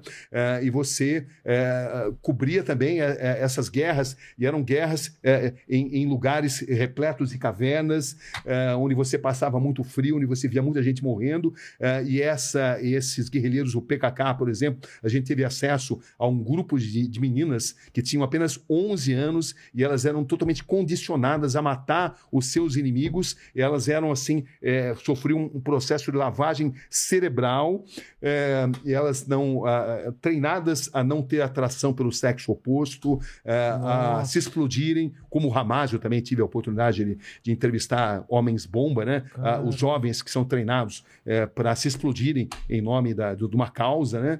Então são experiências que, que assim é, impressionaram muito e nesse caso era muito difícil porque a gente foi dado como perdido de guerra. Por quê? Porque a gente não podia, seria, não podia nem retroceder e nem avançar porque a gente estava no meio de uma guerra e não tinha como a gente eh, passar É informação. isso que eu falar. porque nós estávamos em- contato com a Globo. Estavam eh, na época eh, eh, Era- era- exatamente era Globo? eh, na época essa época a primeira a segunda vez que eu estive foi pela Globo né Tá. Eh, quando perto da invasão da do- Como vocês se da- comunicavam? A gente, a gente se comunicava na época eh, via telefone porque não tinha celular né É. você não, não Telefone tinha fixo. Exatamente, telefone fixo. Nossa. Mas a gente ficou incomunicável. A gente não conseguia se comunicar. Então as pessoas não sabiam o que estava acontecendo com a gente, né? É, mas foi uma das matérias mais impressionantes, uma das melhores que eu já Imagina. fiz. E você escutava É. à noite explosão, aqueles traços que a gente vê de, de, de míssel à noite. É, eu, é, olha, é uma matéria que vale a pena ver, ela está no YouTube hoje em dia, é, e é, tudo que aconteceu na história da humanidade está muito relacionado também com esses momentos, né? É. É, então, não só dessa cobertura no, no Iraque, como também a cobertura no, no Afeganistão. É, era, uma, um, era um outro tipo de guerra, né? As armas eram menos potentes do que e, e, existem hoje. Era uma, era uma guerra onde ainda você conseguia enxergar os olhos do inimigo, como a gente dizia, né? Entendi. Porque você ia na linha de frente, você tinha que escolher. Você queria é, cobrir a guerra do seu hotel ou você queria estar na linha de frente. A gente sempre optou por estar na linha de frente com algum tipo de segurança, né? Porque ali a gente o que de fato Coletes. acontecia. Usavam os coletes em alguns momentos, em outros não, porque quando você entrava em vilas que estavam dizimadas, eram pessoas que não tinham, às vezes, nem o que vestir, e você entrava ali como um astronauta, era como se você comunicasse para aquelas pessoas: olha, é, a minha vida vale mais do que a sua É. você passa arrogância. Então, é, o ato de, de, de exercer a profissão de jornalista, é, ele foi mudando na história das, das coberturas de guerra. É, antes, é, nos anos 80, por exemplo, se você se identificava como jornalista, você era protegido. Você ligava, você transportava ali um, um cartaz escrito press, a imprensa, e você era protegido. Era como se fosse uma regra, tipo. Exatamente, mas a partir da guerra na Bósnia, isso mudou, porque os franco-atiradores passaram a alvejar jornalistas. E já na guerra do Iraque, jornalistas Sabendo passaram era jornalista. sabendo que era jornalista. Isso aconteceu muitas vezes. Caramba. Jornalistas passaram a ser alvejados é, porque passaram a ser responsabilizados por uma propaganda, especialmente contra os sérvios, né? Entendi. Os sérvios começaram a achar que havia uma campanha muito grande na imprensa internacional e começaram a alvejar, eles começaram a se divertir atirando em jornalistas. E já no Iraque, jornalistas passaram a ser moeda de troca para sequestro. Jornalistas passaram a ser sequestrados, jornalistas passaram a Para representar prisioneiros de guerra. prisioneiros de guerra, passaram a Nossa. significar dinheiro. Então, para você saber como você deve se portar, você precisa saber em que terreno você está pisando. Em alguns lugares compensa você se identificar com o jornalista, em alguns lugares é fundamental você usar todo o aparato, colete, capacete, é importante, em outros não, porque você Se vai passar misturar. uma mensagem, é, se misturar, Ah, se tá. infiltrar melhor. Então, o que vai determinar isso é o conhecimento do terreno, Entendi. saber onde você está pisando. E da situação política que, que tá acontecendo. Exatamente. Você me mostrou uma foto agora com, com uma roupa típica do Afeganistão. É, o Perran Turban. É. Isso você ganhou deles? Você compra? Isso, eh, isso eu comecei a fazer várias entrevistas logo Tem na minha foto chegada. gente mostrar? A gente mostra, mostra aqui essa foto Tem. que você me mostrou aqui. Tem, tem sim. É, eu fiz, inclusive, é porque foi o seguinte: quando eu cheguei lá, é, eu fiz algumas entrevistas onde é, talibãs disseram que só não, me não nos matavam, eu e o meu cinegrafista, é, porque eles não tinham ordem, porque senão eles nos matariam pelo simples fato de nós não sermos muçulmanos. É, e um rapaz que eu conheci ali localmente, que era muito inteligente, intelectualizado e que serviu como tradutor, né? ele falava inglês muito bem, eh, e falava também o Dari, que é o persa, e falava o pastum, que é, que é a língua predominante entre os talibãs, e ele me aconselhou a usar essa roupa, Deixa eu ver. que é essa. Opa, peraí. Peraí, que estava aqui. Usar essa roupa que chama-se Perhan Turban, justamente porque chamaria menos atenção. É isso daqui. Tá pegando aí, mandíbula? Mais perto? É uma roupa Aí, aí, muito ó. comum, usada há milênios, faz parte da cultura afegã. Uma cultura que tem muito orgulho de, em que pese ter sido invadida milhares de vezes. Entendeu? Alexandre o Grande invadiu, Desde a... Gengis Khan invadiu, o Império Britânico invadiu, o Império Soviético, o Império Americano, mas eles jamais foram colonizados. E eles têm muito orgulho disso. Eles nunca foram Ah. aculturados. Entendi. Eles mantêm até hoje a Eles têm esse deles. orgulho, exatamente. Então, o Talibã é apenas um dos grupos, né? A gente não pode julgar afegãos apenas pelo Talibã e não pode até é, é, não pode julgar o Talibã sob uma ótica maniqueísta. Temos que saber que o Talibã eles têm uma visão tribal do Alcorão, uma parte a, a, essa interpretação radical da Sharia, que é a lei islâmica, ela tem um peso muito forte é, da- dos usos e costumes tribais. E por isso que eles são tão radicais. Mas se você comparar o ISIS-K, que é o- uma vertente do Estado Islâmico, né, é, e que nasceu ali naquela região, é, e que hoje é o principal inimigo do Talibã, o ISIS-K é muito mais radical, porque o ISIS-K prega a formação de um grande Estado muçulmano, onde qualquer sociedade não muçulmana é, seja considerada inimiga. E deve ser O. Talibã já não. O Talibã já prega que um Estado islâmico é dentro do território deles, entendeu? Ah, tá. Então eles são, embora os dois sejam sunitas, tanto o ISIS-K quanto o Talibã sejam sunitas, eh, eles têm eh, visões bem diferentes né, daquilo que, que deva ser feito. Se você comparar com o ISIS-K, o Talibã é mais moderado. E o Talibã, de moderado, não tem nada. É. só ver o que eles fazem com as mulheres, cerceiam os direitos das mulheres, a interpretação radical da Sharia, cortam as mãos daqueles não muçulmanos, do, da, dos que roubam. Uh, todo ladrão vai ter a sua, sua mão cortada, entendeu? Quando o, o Talibã assume o poder, uh, existe um fenômeno que acontece imediatamente, que é a queda de criminalidade comum porque tá. o, por, pela interpretação da Sharia, pela implementação da Sharia, entendeu? É pego roubando, corta a mão. Corta a mão, adúltero, adúltera. É, pedrada? Pedrada, exatamente, apedrejamento. Ah. Então, eles têm assim uma, um, uma visão muito radical, né? É, mas o... é difícil a gente entender isso, né? Porque é uma coisa é tão enraizada. É difícil. E, e esse, Rogério, é um, é um, erro muito comum de jornalistas internacionais analisar uma cultura diversa Baseada mediante seus nossa... próprios valores. É, não dá. É uma coisa preconceituosa e você não analisa a cultura diversa com seus próprios valores. Você precisa entender um contexto. É. e também temos que aprender que, embora o Talibã têm aí é, decisões deploráveis em termos de direitos humanos, é, eles também têm apelo junto à população, porque os americanos, embora tenham ficado 20 anos como invasores, 20 anos é, apoiando determinados governos, eles nunca trouxeram um avanço, principalmente para os setores mais pobres da população. Nos setores mais pobres são os setores rurais. É, nesses setores, o Talibã sempre teve um apelo. As pessoas sempre sonharam em ter o seu primeiro Kalashnikov, o fuzil de fabricação russa, né? É, então, por quê? Porque os americanos melhoraram muito para as, para as populações mais abastadas. As populações mais intelectualizadas sempre tiveram grandes benefícios, mas é, os americanos apoiaram muito os governos corruptos, principalmente na construção civil.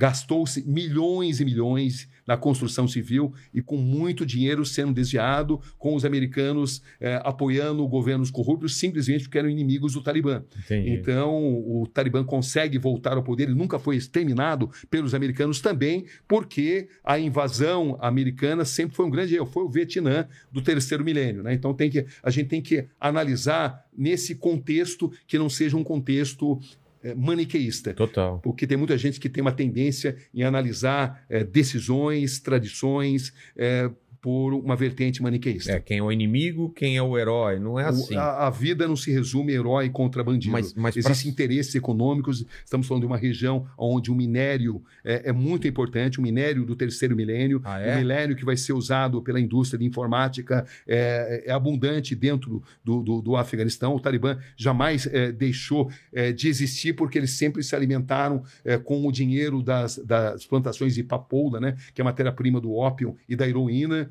É, embora o, o islamismo condene o uso de drogas, né, são as contradições, mas eles sempre precisaram se capitalizar através do dinheiro das drogas. Enfim, são, eh, são essas, essas questões que precisam ser analisadas com a devida profundidade, sempre sabendo-se que não se trata de uma história de mocinho contra bandido. Todo Exatamente. mundo tem interesse ali. As principais potências, os russos, os chineses, os paquistaneses, os americanos, todos têm interesses. E a maioria desses interesses não são exatamente nobres. E é, o- e é o lugar onde nasceu a, a civilização, praticamente, né? Essa região aí do, do, do Iraque, né? É, a região do Iraque, exatamente Antiga a confluência do rio, Babilônia, a, né? a Babilônia, a, a confluência do rio Tigre com o, o Eufrates é descrita pela Bíblia como o Jardim do Paraíso, onde estava Exatamente. o, o, né, o Jardim do Paraíso na Babilônia. Ah, enfim, a- a- o mundo começa ali, o Jardim do Éden começa ali nessa região. E, e você consegue entender essa, essa grandiosidade quando você tá lá ou só quando você tem afastamento e tá aqui? Mas quando você tá lá, você tá muito focado e, e- em pegar várias versões, ver todos os lados. Porque você tá no centro do, do que Da foi o- civilização. da- do- a civilização antiga. Com certeza. Totalmente. E, e não totalmente. deve ter mudado muito, É claro né? que. É, bom, você vê. De- de- Você falou em Babilônia. É. Saddam Hussein reconstruiu Babilônia e fez uma, uma obra de péssimo gosto, né? De, de nenhum tipo de apuro Ah, sim. assim, histórico. Ele reconstruiu, é. é, entendeu? Com uma arquitetura totalmente defasada, nada representativa É. da, da, da arquitetura foi, da né? época. É. Exatamente do que foi. Mas é, é, tudo ali exala civilização, é, enfim, é uma região do mundo avassaladora, porque ela te toma, assim, né? Tudo, Imagina. tudo pode ser explicado ali, todos os conflitos, todas as, as hipocrisias, É. todas as contradições podem ser encontrados, encontradas nessa região do mundo. E, e você, o cinegra... é você basicamente o cinegra... cinegrafista. Eu costumo viajar com um cinegrafista porque a locomoção é mais fácil, né? Aqui no Brasil é comum eu atuar com um produtor também, mas nessas regiões, transporte é algo muito crítico. Entendi. Então, se você vai só com um cinegrafista, é mais fácil de você se locomover, você chama menos atenção também. Ainda são umas câmeras grandonas ou umas Não, menores não. Hoje agora? em dia, hoje em dia evoluiu muito, né? Chama menos atenção. Chama bem menos atenção, pesa muito menos a sua. Hoje em dia, na verdade, com, com um smartphone como esse, você, Você já chegou a fazer coisas Nossa. com o celular? É. Ó, isso, às vezes, dependendo da, da situação, as imagens feitas com um smartphone como esse, você não nota a diferença. numa É câmera, mesmo? Não nota. e chama nota. menos atenção, você tá aqui. tá- Muito mais.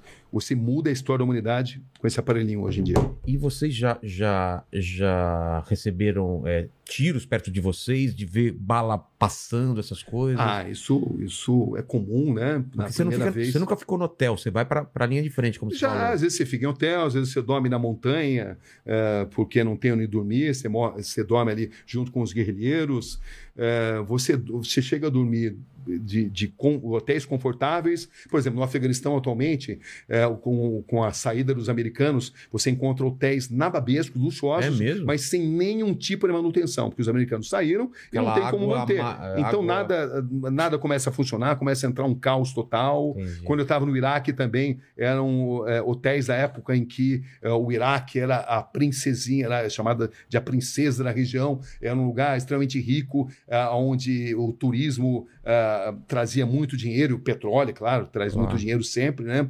Então você tinha hotéis assim, é, incrivelmente grandes, é, mas é, onde o encanamento não funcionava, onde a luz não funcionava. É algo é muito interessante, né? dependendo da época onde você vai. E no Afeganistão, nesse momento, isso acontecia em Cabul, porque os americanos, é, a partir do momento em que eles deixaram o, o, o poder e deixaram o país, eles deixaram também é, construções é, muito luxuosas, que hoje estão sob domínio do Talibã, mas o, o- não existem condições para que esses, para que essas, eh, para que esses locais sejam mantidos. Então você vai em locais que não tem nenhuma manutenção, são enormes, mas, mas não tem, não funcionam como deveriam funcionar, né? São, então as moscas, eh, nós estamos fa- falando de um país com 35 milhões de habitantes, aonde pelo menos 25 milhões passa fome nesse momento, Putz, entendeu? É, ba- abaixo da linha de baixa da linha pobreza. de pobreza. É, O alimento mais tradicional, mais comum ali é as pessoas comerem pão, pão tem até uma quantidade até bastante impressionante, e chá. Entendeu? Mas você imagine crianças Deus. se alimentando dessa forma. O sofrimento só está aumentando porque, imediatamente após a saída dos americanos ah, e, e- dos empresários, a economia ah, ah, afegã ela, ela diminuiu 30%. Então, passou, passou-se a, a, a- a- assistir o fenômeno do desemprego em massa. Isso só está piorando, como está piorando também atletas. A, delegação de boxe, por exemplo, que foi para a Sérvia para disputar o Mundial, e ali todos. Todos eles tentaram ficar na própria Sérvia, desertaram. Você vê as meninas que eh, do- da delegação de vôlei eh, que foram torturadas. É, tem, não, não faltam histórias dramáticas, né? A, a história da mãe que nós entrevistamos lá, é, que vendeu o próprio filho porque não tinha dinheiro, vendeu a própria filha para arrumar dinheiro, para curar a outra filha que estava doente. É, histórias de, é, de, do, do, do cantor é, que não pode mais cantar, que a, a, a, a mulher conseguiu fugir e levou uma parte da família, mas a outra parte ficou e ele não consegue fugir. Enfim, não faltam histórias dramáticas ali, porque o livre pensar está sendo cerceado, embora o Talibã emita sinais de que está tentando abrir, né? De fato, os jornalistas internacionais foram relativamente respeitados ali. Nós sentimos isso, uma Ah, é? tentativa, uma tentativa eh, de passar uma imagem melhor. Mas quando você se arrisca e você vai para locais onde eles não conseguem te monitorar, aí você encontra a vida real. E a vida real é de pessoas perseguidas simplesmente porque eh, pensam de uma forma diferente do Talibã. Mas, ao mesmo tempo, eles precisam do apoio da comunidade internacional para enfrentar o seu grande inimigo, que é o ISIS-K, nesse momento, que tem promovido ataques terroristas constantemente ali contra, eh, contra a população eh, xiita, que são os grandes inimigos do, do ISIS-K. Entendi. É, os, a tribo dos Hazara, que são xiitas, né, que é uma minoria profundamente perseguida pelo ISIS-K. Então é um país muito inseguro, onde a situação, em determinado momento, parece segura e rapidamente se deteriora, e, e- e os tiros, as bombas, é, tudo é muito, muito instável no Afeganistão nesse momento. Você chegou a travar em algum, algum momento de guerra assim, ou, de algum- ou você, ou, ou cinegrafista, de eu não consigo. eu Olha- de um, um medo travar. Porque imagina então, que eu já medo tenho uma boa parte. experiência nisso, né? Eu já cobri seis guerras, né? E é um processo Você vai assim, ficando evolutivo. mais... Você vai ficando mais cascudo, né? Entendi. Você só se descobre nessas situações. Existem seres humanos que, dominados pelo medo, só fazem bobagem. Eu descobri que, dominado pelo medo, eu fico ainda mais lúcido. É mesmo? Eu descobri isso. Então, eu sou sempre o cara que acalma. Ah, Quando a gente foi sequestrado pelos, talisbã, pelos talibãs, agora eu acalmei o cinegrafista. Ele até cita isso num vídeo, numa entrevista que ele deu recentemente. Eh, muitas vezes eu pego a câmera e eu passo a filmar. Eh, isso não surgiu da noite para o dia, vai, sendo moldado, né? Entendi. Eh, você só se descobre estando nessas situações, né? Imagina. Estando no ar-condicionado é fácil É dizer que fácil. você tem coragem. É. Não é que você não tenha medo. Claro que tem medo. Eu tenho medo. Só que o medo ele não me paralisa. Eu descobri isso. É, porque eu também constatei que se eu mantiver uma lucidez, eu tenho mais chances. Mais chances de argumentar, mais chances de tomar melhores decisões. Então, nessas situações agudas, eu sou sempre sereno. É, as pessoas que estiveram comigo sempre me descrevem dessa forma. Olha, o Cabrinho pode até estar comigo, mas ele não transparece, eu fico sereno. E, na verdade, eu não, não é que eu não tenha medo, eu tenho medo, mas eu, mas eu não perco, assim, um controle da situação. Entendi. Isso não nasceu da- do dia para a noite, é, ninguém é mais do que ninguém, é algo que foi desenvolvido através dos anos de profissão, enfim. É, e Mas- hoje em dia eu sou um cara mais passa- tranquilo. Mas te passa pela cabeça, eu posso. Passa. posso morrer. Passa, nessa- eu tenho consciência que a É eu posso morrer. Claro que passa. Ninguém, e ninguém nos obriga a estar nessas situações. É, né? Porque nem, nem podem. nenhuma né? empresa de comunicação briga. É uma decisão sua. Aí você vai perguntar por que, que você decide correr esse risco? É uma relação custo-benefício, porque eu acho que a história que você vai poder contar vai valer a pena se as pessoas souberem daquilo que você vai mostrar. É, se ninguém a tem- humanidade vai estar mais bem servida. É, Mas se é, algo meio faz isso, idealista. né? É, mas eu entendeu? acho. Se não, não, não tiver esse, esse tipo de pessoa, como que faz? Todo mundo no hotel não consegue. Olha, eu já vi, eu conheci vários, vários tipos de jornalismo, aqueles que fazem até grandes trabalhos, mas preferem ficar no hotel, É. entendeu? E até, às vezes, com boas fontes, fazem até bons trabalhos, e ó, aqueles que preferem ficar mais na linha de frente. Eu sou do segundo time. Ah, isso não, não significa que, é, que, que eu sempre vou fazer melhores trabalhos, apenas uma decisão pessoal. E você falou também que tem a sorte também. Adianta, às vezes você tá na linha de frente e não tá no lugar certo na hora, na hora Sem certa. dúvida, né? sem dúvida, sem dúvida.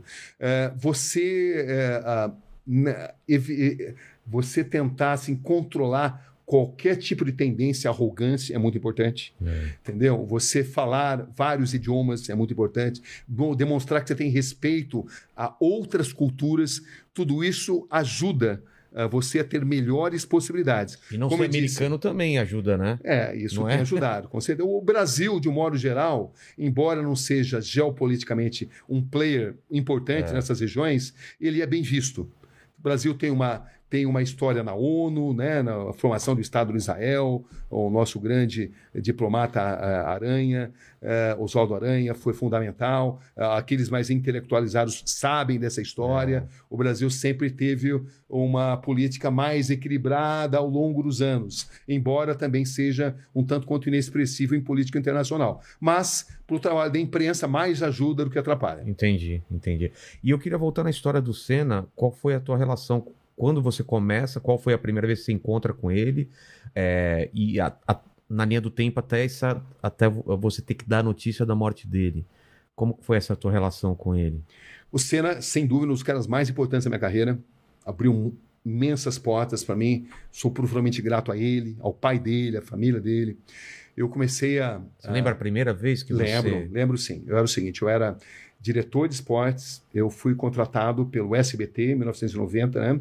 Eh, eu fui inicialmente para ser editor de esportes, eu virei, eu virei diretor de esportes, eh, responsável pela organização da equipe que iria cobrir a Copa do Mundo eh, de 1990. Contratei Tele Santana, Sócrates, Emerson Leão, Nossa! Luiz Alfredo, era um timaço, ficamos em segundo lugar. Um- foi uma cobertura histórica. O amarelinho surgiu nessa cobertura. E- e- Foi uma grande cobertura. a- o SBT e a Globo tinham o direito? É, é, o SBT não, não tinha aqui, não. Quem tinha o direito. É, o SBT tinha direito, Tinha? a Band também a tinha. Band também? Ah, era uma época que... É, nessa Tá. época tinha. Mas, é, é, mas tinha, a- a- mas foi a época do plano Collor, aonde de uma hora para outra você não tinha mais dinheiro, lembra? É, eu lembro, manter o- congelaram e congelou e você não tinha dinheiro. Então, a tivemos que fazer uma cobertura com uma equipe muito reduzida. E eu era o diretor de esportes, entendeu? Então, bom, mas o que, que eu quero contar? Isso vou tentar resumir, né, para chegar até a sua resposta do Ayrton Senna, né? Como, o- como fizemos uma baita cobertura, não vou dar os detalhes aqui, porque se você quer que eu chegue no Da, Ayrton da Senna. né? Copa, né? você Da, da Copa do Mundo, a Tá. baita cobertura da, da Copa do Mundo. Ah, e aí o Silvio ficou tão entusiasmado com essa cobertura, que enfrentou tantas dificuldades, né? Como a gente ter que mandar uma equipe pequena lá para a Itália, na Copa de 1990, que o comercial do SBT decidiu que teríamos um grande programa esportivo todos os sábados. Tá. Tava tudo comercializado. E não tinha. era uma coisa inédita até Não então. tinha. Por quê? Por causa do sucesso Entendi. da cobertura de 1990, onde eu fui o diretor de esportes, né? O superintendente artístico era o Luciano Calegari, que era o comandante geral, o Lucianinho Calegari, que era o filho dele, e fizemos uma grande cobertura, né? Cobertura histórica, lembrada até hoje. Eh, tinha o Luiz Alfredo, João Carlos Lembra Albuquerque, amarelinho. é, o Orlando Duarte, o Ivo. Morgante era narrador. Enfim, foi uma, uma cobertura que marcou muito, né? O Tele, como eh, assim, membro da equipe, era fantástico, Poxa. agregador, Sócrates, O Emerson é, Leão. o Emerson Leão, que eram personalidades bem assim, diferentes. Bom, mas enfim, é, vamos chegar no, no, no Ayrton Senna. Quando acabou a Copa, então, entusiasmado pelo resultado, comercial do SBT decidiu vender um plano comercial para ter todos os sábados um programa esportivo aos moldes do que o Luciano Vale, para quem eu já tinha trabalhado, quando o Luciano Lá na Band? na Band, ele montou, quando ele montou, a equipe Montou- esportiva. Nossa, ele, eu ele fiz parte da equipe do revolucionou, Show né? de Esporte. Eu saí Band, da canal do Globo para ir trabalhar com ele. É mesmo? É, foi uma história é fantástica. Uma história puxa a outra, né? É. Então, são 300 histórias, mas é assim mesmo, né? Mas enfim. Luciano É. do Vale também, que é outra pessoa também. Nossa, que- o Luciano foi um cara muito marcante na minha carreira, né? Eu conheci É. na Globo, na Copa de, de 82, e, e aí depois tirou, fez uma proposta E ele milionária. sai também da Globo, né? Ele sai da Globo, principalmente vai para a Record, depois monta uma equipe, um programa de esportes que tinha oito horas, É. e que a gente podia. A gente fazia esporte, mas se falava sobre todos os assuntos. Exatamente. É, e é por isso que o esporte é interessante, porque cada atleta ele está inserido num contexto político. É. Então você faz grandes coberturas políticas cobrindo esporte. Exatamente. né? É, que é a mística do grande evento. É. Mas, enfim, o Silvio Santos estava interessado em fazer algo. Silvio Santos, não, o comercial do SBT em fazer algo semelhante ao que o Luciano tinha feito eh, na Band. Entendi. Um programa de esporte, só que o do Luciano era aos domingos, ia ser de sábado. Duas semanas antes de começar esse programa, o Silvio, não, esporte não é a minha, eu não vou. Pode, não, tudo não quero encaminhado, mais. tudo encaminhado. Tudo pessoas, tudo, a equipe contratada, programas prontos, e eu tinha uma matéria sensacional, um furo internacional que eu tinha conseguido. O que era esse furo É. internacional? É um capítulo desse livro aqui. Qual que é? A grande entrevista com Ben Johnson, Eu onde lembro pela primeira vez da, da- é, da- do, doping, da Olimpíada de Seul. A primeira grande entrevista que ele deu foi para mim. Ele já tinha falado brevemente para a imprensa canadense, mas pelo fato de ser um jornalista internacional e de eu- de eu tê-lo conhecido em Seul, eu tive uma proximidade dele. Então ele me deu uma entrevista histórica, não só ele, como o treinador dele, Charles Francis. Que foi o Me cara con- que, que, que o dopou. Que dopou. que planejou todo o doping dele.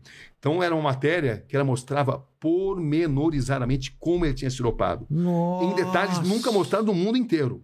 Essa matéria ia ser a estreia desse programa esportivo. Mas aí o Silvio não tem mais programa. Agora o que eu E faço aí? com isso? Então, Bom, esse programa, no fim, ele acabou, ele acabou entrando eh, av- de maneira avulsa. eh, e ficamos assim. eh, entrou, entrou dentro da programação do SBT, entrou na TV Cultura também. Tá. Ah, ah, foi um programa patrocinado pela Perdigão. eh, e mais não entrou como parte de um grande programa, entrou como uma matéria à parte. Fez um grande sucesso na época, né? Mas aí o, o, o que, que aconteceu?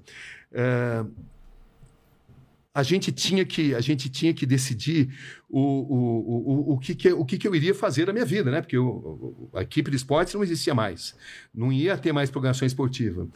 Alguns meses depois, o Luciano Colegar me chama Cabrini. Você fez um trabalho fantástico, eu tenho uma coisa legal para te oferecer. Eu falei, o que é? Você, nós temos um programa aqui que cobre os bastidores da Fórmula 1. Era até o Fernando Calmon que fazia, um cara que cobria a Fórmula 1. E ele fazia apenas com imagens internacionais, a Viz News na época. Ah, e falou: você não quer fazer um programa desse aí? Você não, entendeu? Acho que você vai gostar de fazer. Eu olha, eu topo, mas eu quero viajar para os grandes prêmios.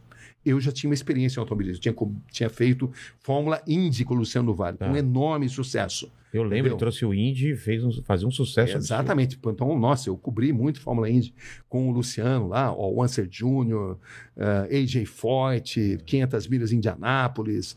Trabalhar com o Luciano era uma festa, né? Porque ele era um cara, assim, eh, profundamente otimista. Ele se você jantava com ele, você acreditava que tudo era possível. Entendeu? Pelo entusiasmo que ele tinha. E ele era um cara empreendedor, realmente.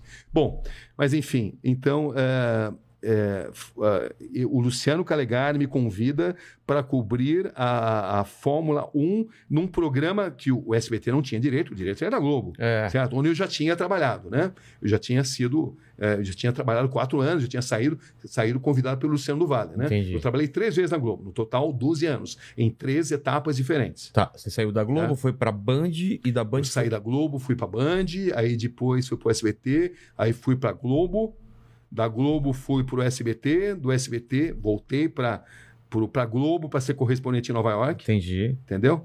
Aí, aí depois eu fui para. Band para ser âncora. Tá. Eu decidi que tinha chegado o momento de ser âncora. Tá. Bom, mas enfim, deixa eu contar essa história, né? Senão uma história puxa a outra. A gente não- mu- a gente é não- muita coisa. é muita coisa ao mesmo tempo. É. E todas elas É, interrelacionadas. cada né? uma tem- abre Ca- um- um- um outro- uma outra linha de história. né? Exatamente. Mas enfim, ele falou assim: Mas ó, os bastidores do- da Fórmula 1, É, mesmo eu- sem ter. Então ele falou o seguinte: esse programa era um programa feito assim de uma maneira muito precária, porque ele só ele pegava as imagens internacionais e fazia um boletim ali, né? Tá. Quem cobria a Fórmula 1 era a Globo, e então era um programa é, assim muito fraco, né? Essa que é a verdade. Não por, por causa do Fernando Calmon, mas pela estrutura que tinha. Mas ele falou assim: ó, eu quero, deixa eu cobrir um grande prêmio. Tá bom, vai lá. Pode ir. Pr- Primeira corrida da temporada, Grande Prêmio de Fênix. Tá. Aí eu peguei, vamos ver o que acontece. Eu fui lá, arrebentei a boca na mão, entrevistei todo mundo, dei furo na Globo, entendeu? Quando voltei, essa foi a única entrevista que eu tive credencial. A, a Foca, que dava as credenciais, né? É, Era a FIA e a Foca. A Foca, é, ela, ela controlava os passos dos jornalistas. É, é, eles me deram credencial porque a Globo permitiu. Entendi. Mas o sucesso foi tão grande que Eles a Globo... cortaram. Os cortaram. Aí o que aconteceu? Não, Não passei a não como. ter mais. É. Aí eu falei, e agora? Como é que faz? Falei, "Pô, você quer saber uma coisa? Deixa eu viajar, que eu vou fazer o outro lado da Fórmula 1.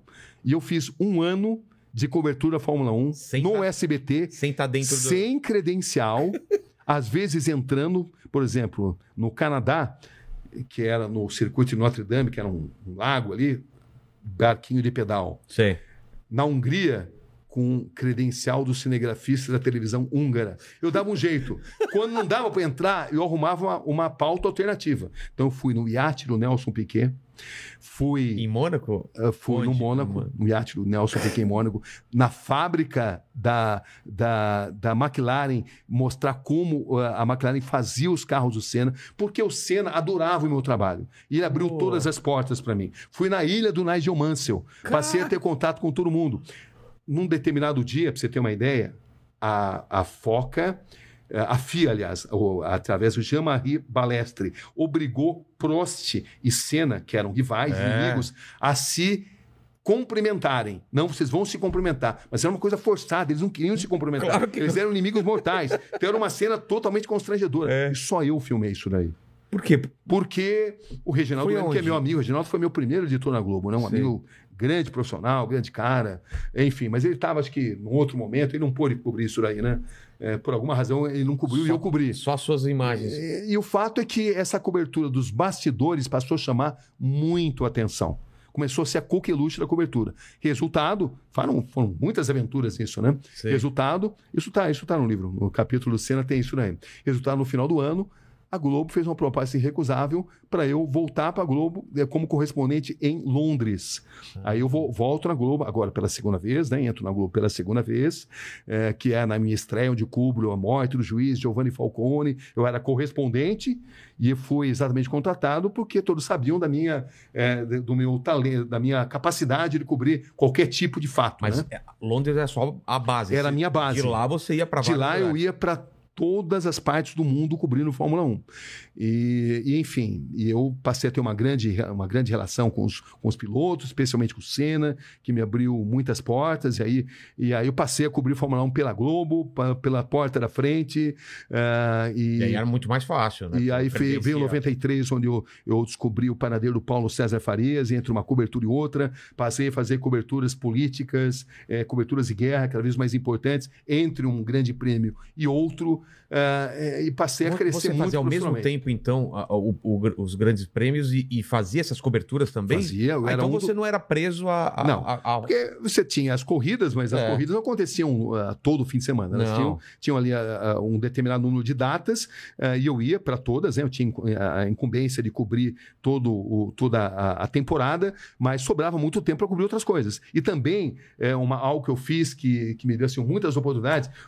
Como eu viajava muito pela Fórmula 1, eu sempre arrumava outras pautas. Pra aproveitar. Para aproveitar. a. Então estava na Hungria, ah, vou, vou lá para Romênia fazer o castelo do Pô, Drácula. A Globo devia adorar um negócio Nossa, desse. Não era sua obrigação puxa. você ainda trazer outra matéria? Mas eu era, assim, muito entusiasmado, eu não medi esforços, cobri muita coisa dessa forma e passei a cobrir todo tipo de evento e comecei a fazer grandes matérias investigativas. Eu já fazia matérias investigativas e é dessa data que eu cubro ah, a descoberta do Paulo César Farias, né? Ah, e, enfim, o que acontece é que é em 94, ah, em 93, aliás, ah, em 94 morre o Senna, em 95 o Você SBT... estava onde na, na morte do Senna? Você estava no. Em Imola, tava, Você estava lá? tava, tava. Eu anunciei a morte dele, né? Ma- Eu como, não- como que foi? Porque eu tava em casa, eu lembro, era um domingo e tal. Inclusive a frase que eu usei, as pessoas lembram até hoje, uma notícia que a gente jamais gostaria de dar, morreu Ayrton Senna da Silva. É porque quando acontece um acidente, ninguém sabe direito o que aconteceu. É. Onde você estava? Para você chega, chega como a notícia? Olha, Alguém tá em campo? aquele fim de semana, foi um fim de semana, isso eu vou tentar resumir aqui, isso Tá. é um dos capítulos do livro, né? Mas enfim, é, foi o, o fim de semana mais diferente, mais nefasto de toda a história da Fórmula 1, porque na sexta-feira você teve o acidente é, do Roland Ratzenberger. Exatamente. Aliás, desculpe, na sexta-feira Teve um você teve o acidente acidente, do né? Rubens Barrichello, Ah, esse eu não sabia. No- na sexta-feira você teve o acidente do Rubens Barrichello, um acidente extremamente grave. O, o Rubinho quase morreu, o Senna foi um dos primeiros a chegar no local do acidente, a- a- socorreu, ajudou a socorrer, foi no hospital Caramba. visitar o Rubinho. No sábado morreu Roland Ratzenberger, Exatamente. entendeu? E o próprio Senna me contou que ele não tinha morrido na pista. Que ele, que ele não tinha morrido no hospital, mas sim na pista, que ele morreu na E aquilo pista abalou ele e tinha sido caramba. contado uma mentira, porque Ah. pela lei italiana, quando, acontece o que eles chamam de sinistro, o evento tem que ser automaticamente suspenso. Pra, pra- Então a corrida que vitimou Ayrton Senna não poderia ter sido realizada, porque o evento deveria ter sido suspenso. Se seguisse E a o lei... Senna me contou isso. Se seguisse a lei, ele não teria morrido. o- o. Senna me contou, olha, eh, eu vou te contar, você não pode falar, eu respeitei isso. O Ratzenberger morreu na pista, não morreu no hospital, mas está sendo divulgado que morreu no hospital para possibilitar a realização do evento. O Senna não queria correr, estava muito abalado, eh, porque ele se sentia sob pressão, eh, pela falta de segurança dos carros da Fórmula 1 naquela época.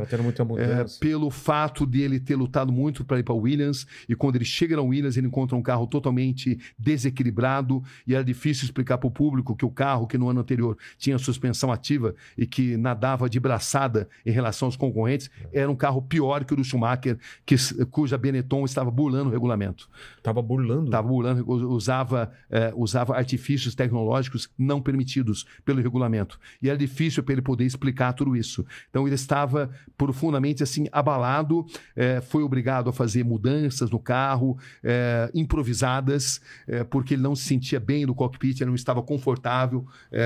Por uma, por uma reunião de fatores e o fato é que o Senna quase desistiu de correr naquele, de correr naquele fim de semana eh, por todos esses elementos, né? Então Ele chega a falar com outros pilotos, faz alguma ele chega a reunião, falar, eles chegam a se reunir, mas aí, por uma questão contratual, decidem tem correr. que- É, decidem, decidem que, que, que tinham que correr. Então você tem aquela célebre imagem dele que está totalmente contrariado. E contrariado também porque ele tinha um carro inferior ao do rival, no braço ele conseguia Não as pole positions, não ele não tinha marcado um único ponto, era a terceira corrida da Ah, é? temporada. Nas duas anteriores ele não tinha feito um único ponto, que entendeu? tinha sido no Brasil, em Aida, no Japão. Ele tinha sido pole position, mas tinha quebrado, entendeu? Tinha tido um acidente e tinha, eh, e tinha parado, né? Não tinha marcado o ponto. Eh, e ele estava se sentindo sob pressão. Então ele tinha sido po- pole position mais uma vez, mas ele tinha ali no retrovisor Schumacher arrojado, com um carro que não respeitava o regulamento, e era Voando, difícil né? para ele falar sobre isso. Era muito difícil. Então, eh, tem uma série de detalhes, eu não vou contar tudo, senão a gente não fala de outro assunto, né? É. Mas é um, é- são muitos fatos, né? A célebre reunião é, é, sobre pneus que estavam fora do regulamento também, e que a, que a Goodyear reúne o Frank Williams e o Senna. Eu conto também também Ah. o que aconteceu. Ah, o fato é que a cabeça do Stanley estava muito abalada, porque uma gambiarra tinha sido, tinha sido feita no carro, porque o carro era inferior e porque eh, essa sucessão de acidentes tinham mexido com o emocional dele, né? O acidente gravíssimo do Rubinho, que por um triz não morreu na sexta, o acidente fatal do Roland Ratzenberger, enfim, era um piloto muito diferente daquele que a gente estava acostumado a ver e sob imensa pressão de vencer. Total. Porque patrocinadores eh, pressionavam, a torcida pressionava, o mundo pressionava, porque ele era o melhor piloto. E ele não sabia como explicar, como falar para a opinião pública a situação que ele estava vivendo. Como é que ele vai explicar com um carro que, Que no que era. passado no era- nossa, era, não, dava, não dava nem graça, né? O, É. o Mansell ganhava e quase que podia ser, eh, parar o carro para tomar um cafezinho, né? É. Entendeu? Com a suspensão ativa. Eram, pareciam duas fórmulas diferentes, né? A fórmula do- da Williams, com a suspensão ativa, que depois tinha sido proibida, né? É. foi proibida. O, quando foi proibido, o regulamento mudou. Mas aí a Benetton arrumou um jeito de bular o regulamento. E ela estava bulando o regulamento, usando eh, vários, várias armas não permitidas pelo Entendi. Regulamento. Mas era difícil para denunciar isso daí, porque existe ali eh, todo, todo, todo, todo assim, um corporativismo dentro da Fórmula 1. Claro. E esse corporativismo fazia com que o Senna hesitasse em denunciar, mas ele, nas entrevistas que ele me dava, ele mostrava todo o seu descontentamento. Eu lembro de uma entrevista célebre que eu fiz com ele em Aida, na corrida anterior, onde ele mostrava todo o contentamento. Que o carro, ó, o carro está ruim, eh, desequilibrado, instável, nervoso. Ele usou essa expressão. Ah, foi a é? primeira vez que ele falou isso daí, numa corrida ali, lá no Japão, que foi a corrida anterior. Então, era todo esse contexto que, que, que existia ali, né? E quando acontece o acidente, parece que não tem imagens do acidente mesmo. Então, é, esse é um outro. Eu fui o primeiro cara a, a, a, a praticamente desvendar essa imagem, que a, a, a Foca dizia que não tinha essas imagens, mas, mas aí eu consegui uma série de depoimentos de pessoas que, eh, que diziam que tinham visto. Eu peguei o Bernie Eccleston, que era o presidente É, da o- Foca, o todo-poderoso da Foca, e eu o confrontei com esses depoimentos. Olha, existe essa imagem. Falei, ah, tá certo, é verdade. Eu vou te mandar. Ele mandou essa imagem. Só que a Mandou? imagem, um segundo antes do choque no muro, ela desaparece. Eles deram a explicação eh, de que o diretor de imagens havia cortado para uma outra imagem e que ah, nem todas as câmeras tinham videotape. Muita gente não acredita nisso, É, o establishment estranho, né? não acredita, da mesma forma que muitos pilotos afirmam textualmente que o Senna morreu na pista. O Nicola Larini, por exemplo, agora, quando fez 20 anos da morte, me deu uma entrevista histórica muito importante também, onde ele afirma textualmente que, por tudo que ele sabe, o Senna morreu na pista e que isso não pôde ter sido divulgado exatamente por as razões que eu mencionei aí, É. né? E que a corrida teria que ter sido eh, paralisada Aí e também havia um protecionismo ali para o Williams. A Williams não teve, não teve culpa na morte do Senna. O Senna sabia dos riscos que ele corria, mas eh, digamos que haveria um risco maior se esses fatos aparecessem, né? Então, eh, o establishment da Fórmula 1 eh, se protege, um protege a do outro para evitar que determinados fatos apareçam. E eu, nessa fase, eu trabalhei muito nas investigações. Essa imagem eu fui o primeiro a mostrar, como fui o primeiro a mostrar a imagem do capacete do Senna, que Ah, é? ninguém mostrava também. Eh, enfim, a, essa Um explica- parafuso. um- um- o braço da suspensão. o braço da é, suspensão, né? o braço da suspensão que se Meu rompeu, Deus. exatamente. Exatamente porque o carro estava instável, ele, é, o braço da suspensão se rompe e, e ele vai direto contra o muro da Tamburello, né? Uma, um- uma cena muito estranha. É, era uma né? curva de alta velocidade, onde E- ele bateu numa não tem- altíssima velocidade, mas o Senna não tinha um ferimento no corpo, ele só tinha no cérebro, entendeu? Porque o braço da suspensão, quando se rompe, ele se transforma numa lança que É. entra e sai do capacete, num diâmetro muito pequeno, um tamanho é, muito reduzido, é, e que o Senna teve má sorte, de outra forma, ele teria saído andando dali. Entendeu? Porque ele não tinha outros ferimentos no corpo. Não Só foi que um impacto. É, o que se acredita é que o fato do braço da suspensão ter se rompido, ele se transformou numa lança que entra e sai Entendi. do capacete, num pequeno orifício, um orifício muito pequeno, eu vi ali. E essa imagem do capacete, que também não era revelada, que eu fiquei, como eu te falei, muito tempo ali investigando isso, mostrando isso. É, quem tiver interesse em ter mais Tá detalhes tudo sobre aqui isso, nesse livro. Tá tudo nesse livro aí. Tem muita coisa que jamais poderá ser divulgada, né? É, como também tem a história do, do cara que, que, que filmou lá o, o, o, o corpo do Ayrton Senna no Instituto Médico Legal e tentou vender e foi repudiado. Claro. Tem, tem- a gente, Nossa. você não pode mostrar uma imagem dessa. É. Quem, va- o, que vai, o que vai se ganhar com isso? Nada. Não. Então, né? Mas enfim, mas tem todo tipo de história. é, e o que eu digo para vocês até hoje é que eu todos os momentos que eu falo de Ayrton Senna, eu rendo as minhas homenagens, porque eu aprendi muito com ele. É, como ser humano, como profissional, um cara comprometido totalmente com o perfeccionismo, com a determinação e ao mesmo tempo quando não estava tomado pelo, pelo modo perfeição, um cara muito engraçado. Ah, é? É, muito engraçado. Tirador de sarro, inclusive no documentário que eu cheguei a fazer, um dia você pode ver até, é, nossa, me sacaneava direto, Ah, nossa, o tempo todo. Até aqui tem uma... O, o Sérgio Malandro veio aqui que falava de umas coisas na época que ele tava com a Xuxa. Ele era muito tirador de sarro. É. Ele era tirador de sarro. Mas ele era gente boa, gostava muito dele. Só que era um cara muito competitivo e se prejudicava, deixava de viver uma parte da vida dele, Imagino, porque ele era né? comprometido. O último cara a tirar o pé do acelerador nas curvas.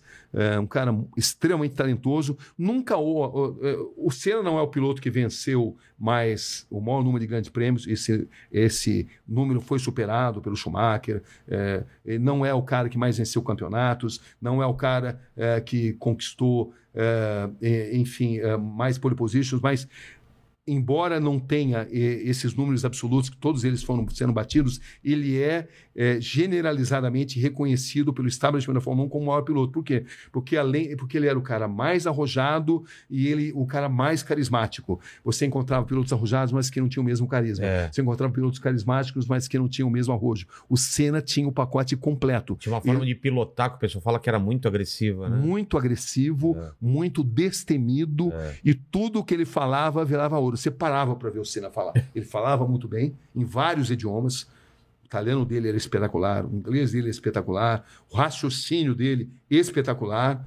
É, o Senna era, era assim, endeusado no Japão, na Itália, no mundo inteiro, mas no Japão, No na Japão, Itália, é. no Brasil, são os países onde realmente era de fato assim, endeusado, né? É, é um cara muito especial, muito bacana e, enfim, um momento muito bacana. Tanto que um ano depois, quando eu recebi essa proposta para sair, a Globo, eu lembro que fez uma proposta para eu ganhar, para eu ganhar uma espécie de bicho, né, de, de premiação lá para renovar meu contrato, mas eu decidi que eu não queria mais cobrir Fórmula 1. Se eu ficasse na Globo, eu tinha que continuar cobrindo, cobrindo Fórmula 1, mas eu, depois da morte do Senna, eu achei que não tinha mais sentido, eu queria dar prosseguimento à minha carreira de jornalista investigativo internacional. E foi isso que eu fiz. É, e eu pude fazer isso inicialmente fora da Globo, mas aí, um ano e meio depois, a própria Globo me, le- me levou de volta para Nova York, enfim. É, é o Mas é o que você são mais, etapas da minha vida. o que você mais gosta de fazer, esse jornalismo investigativo. Com certeza, essa é a minha essência. E, e a gente até estava conversando antes de começar aqui, é, essas suas conversas com, com o, o Fernandinho Beiramar e tudo mais. Como um, que. um capítulo. Tá, tá aqui também no, no capítulo. E eu vi agora. É, É, pra- o eu livro foi isso aí, relembrei. foi você arrumar histórias diversas, por exemplo. É eu tão fui- diferentes assim, olha é, só. bem diferentes. Vamos lá. Então tem, tem, ah, tem por exemplo, aqui, ó. tem o... É muito diferente uma da outra. É Tem do diferente. Senna. Acho que passou aqui, ó. Aqui. É, ó? Então vai. Senna, Cena, o PC, né? esse do é a PC, descoberta do PC é, Farias. PC Farias. Esse do, do, pro- dos, dos padres lá Isso. do, do Exatamente. Padres pedofilia. Investigação. Iraque. Esse do Iraque é o da, da orelha. Essa do da orelha, Da exatamente. Em nome de Alá, O nome de lá, Afeganistão. Afeganistão. Relatos de um sequestro. Quando, a gente foi, quando eu fui sequestrado pelas Farc, eu, o cinegrafista, né, e o produtor, Isso foi quando? foi, eh, foi durante a Copa do Mundo da África do Sul. Foi em 2006. E, e você estava lá numa matéria É. sobre eles mesmo? Eu estava indo, ah, tentando localizar brasileiros que estavam, tinham sido captados pelas Farc. Eu estava entre Neiva e San Vicente del Cagua. No meio, a gente foi interceptado pelas Farc. Eles achavam que a gente estava a serviço de americanos. E nos sequestraram, pegaram, prenderam todos os nossos equipamentos. ah, e ficamos dois dias com eles, onde tive acesso a tudo, a maneira deles de pensar, a mentalidade, enfim, só que a gente não pôde Não podia registrar. a gente registrou quando eles se aproximam e prendem nosso equipamento. Isso está filmado, está registrado. Tá. Mas depois foi através de um relato meu, do cinegrafista e do produtor. Isso chama-se Relatos no Sequestro. Uma experiência incrível, porque Eles pudemos observar. É, então, eles eram, a partir do momento que eles passam a confiar no começo, eles eram muito agressivos. Botaram a gente em, num caminhão de porcos e muito agressivos, achavam que iam nos, nos fuzilar. Depois que eles checaram que a gente não era eh, enviado de americanos, eh, e checaram a minha história, que eu era jornalista brasileiro e tal, né? eh, eles passaram a, a- nos tratar muito bem. e ficamos três dias com eles, onde tivemos acesso a muitas mulheres, mulheres que eram assim totalmente doutrinadas à filosofia comunista, eh, o porquê que eles agiam dessa forma, o porquê Mas deles acreditarem, também, elas- guerrilheiras também, to- todos eles Armados. armados e totalmente doutrinados e acreditando nos ideais comunistas, entendeu? Ah, é? Uma grande formação do porquê eles eram obrigados a usar as drogas para se sustentar, entendeu? Porque era por uma causa justa, enfim. Batemos longos papos, a- a- uma noite inteira conversando com eles ali, com a- Era, era, o- Todos muito jovens. Mas era ambiente urbano, era montanha, não, não, não. floresta, que que é? eles- quando eles nos interceptaram, eles botaram, eles é, primeiro aprenderam tudo que a gente tinha, né?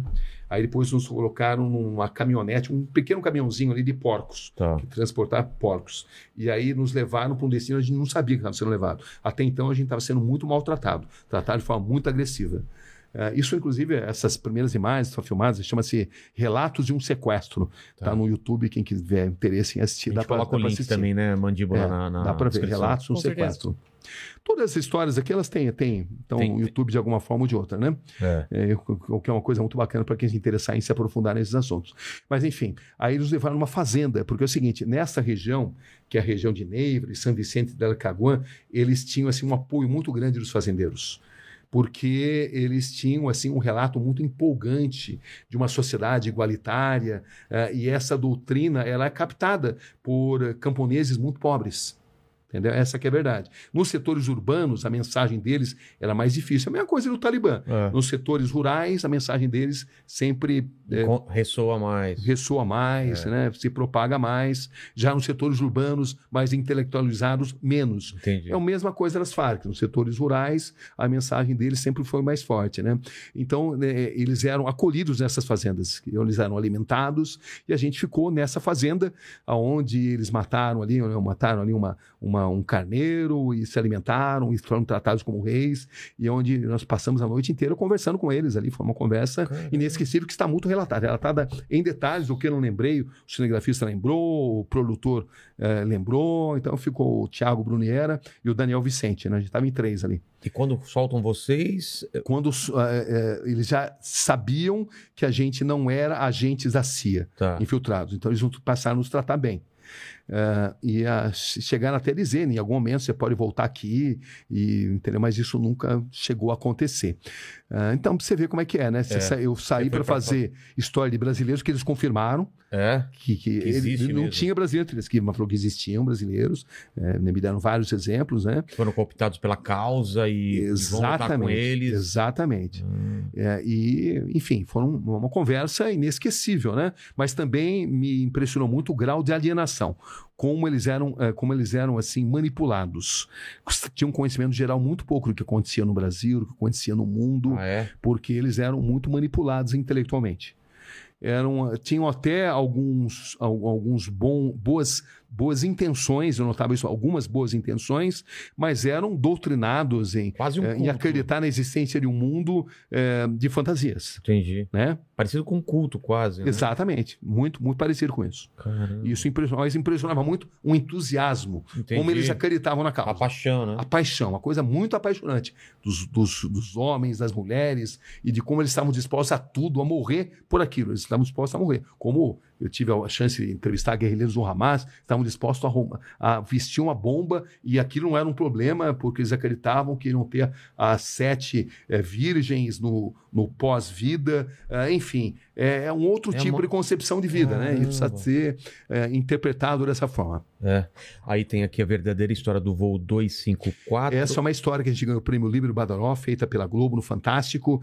É, não sei se você lembra do- da história do piloto César Garcês, um piloto, um, um voo da Varig que começa é, em Marabá, no sul do Pará, ia até Belém, e o piloto acabou se perdendo na floresta amazônica, acabou sendo obrigado a fazer um pouso forçado, numa época onde ah, não existia ainda o GPS. Entendi. É, mas é, o fato de ele ter sido arrogante, é, de não, é, eu- ele tinha sido punido porque ele tinha cometido algumas indisciplinas e ele não quis admitir para a companhia, para os próprios companheiros, o próprio o copiloto, por exemplo, que ele estava perdido.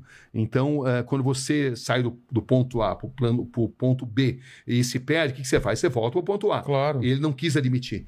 Porque Ele achou que ia se virar. que ia se virar e nessa 13 pessoas morreram. Meu Então, é, e na verdade, a, a grande história foi, o, foi como o piloto, eu entrevistei o piloto que estava eh, refugiado nos Estados Unidos, o César Garcês, e depois o, o copiloto que se chamava, se chamava, se chama, né, Nilson Zilli. E no começo as histórias batiam, eram exatamente iguais. Mas aí eu notava que o copiloto não estava falando toda a verdade, foi uma coisa de feeling. Poxa, você, quando acabou a entrevista, você mentiu. Falou, Eu notei que era, era uma história combinada. Não batia? Não, eu não, não menti. Não, eu tô- Ah, ó, a história aqui- era muito igualzinha. muito igual ao que o piloto tinha contado em Nova York numa entrevista Entendi. anterior. Com Entendeu? muito detalhe, os Muito detalhes eram detalhe. iguais. Eu É. falei, olha, daqui duas semanas eu vou te procurar e você vai me contar outra história. Não, não, mas não tem outra história. Duas semanas. Duas semanas eu liguei, tá bom, vem aqui. Aí ele contou a história totalmente diferente com uma coisa, né?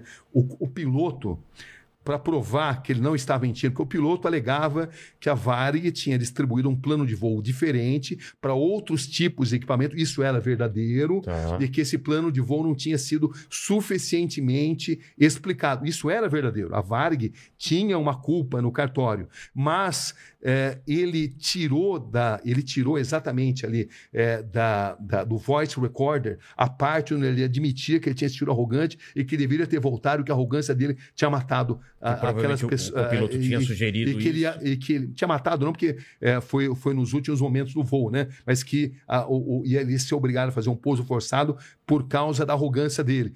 E essa parte ele tirou do voice recorder. E aí, quando eu entrevistei o, o, o Zilli, o, copiloto, copiloto. pela segunda vez, ele me deu essa segunda parte.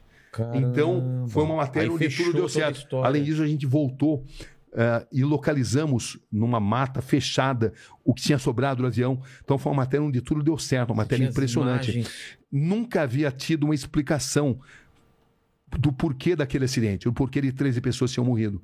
E essa, e através do- dos depoimentos, da caixa preta, ah, enfim, de todos os detalhes, ah, eh, dos conflitos ah, do, do- do que o piloto dizia, do, do copiloto dizia, havia passageiro que dizia, olha, eu fa- falei para o piloto, olha, tem, ah, essa, essa, esse, essa cachoeira não existe aqui. Eh, eu, da mesma forma que eu perguntei para o Garcês, porque ele não se orientou pela posição do sol. É. O Sol estava numa posição totalmente diversa, ou seja, ele teve várias oportunidades, estava ouvindo o jogo Pra do Brasil, para reconhecer o o erro. erro. e evitar. E ele É. não fez isso, né? Mas enfim. é- Mas é que tá, você tá fazendo o trabalho de um investigador, é, né? é, foi De- basicamente isso. É, essa é uma história muito interessante. É- é- Muito. As pessoas que gostam aí Pô. de, de, de, de- de de questões Quebra-cabeça, né? Quebra-cabeça montou um da, da, da aviação, né? É. É uma história bem interessante. É, o Lito veio aqui, já também contou várias histórias. Você conhece o Lito? Que Claro. Tem um canal. O Lito Cavalcante? É o Lito Souza. Lito né? Souza, Lito Souza. Ah, Lito Ele tem um Souza, canal nossa, sobre sei, aviões sei. e músicas. É, é ah, muito tá. bom. Eu- O Lito com certeza conhece bem essa É, história. Frente a frente com o senhor do tráfico. É o. Entrevista do Fernandinho Beiramar. Essa Como entrevista tem mais de 20 milhões de visualizações. Eu vi, é absurdo. É, é um absurdo. Tem, É. tem uma que tem mais, que chega a 17, e tem várias outras, juntando tudo a mais de 20 milhões. Pra É um você ver fenômeno. como as pessoas querem É, saber como é a mente é, de uma pessoa é. assim, né?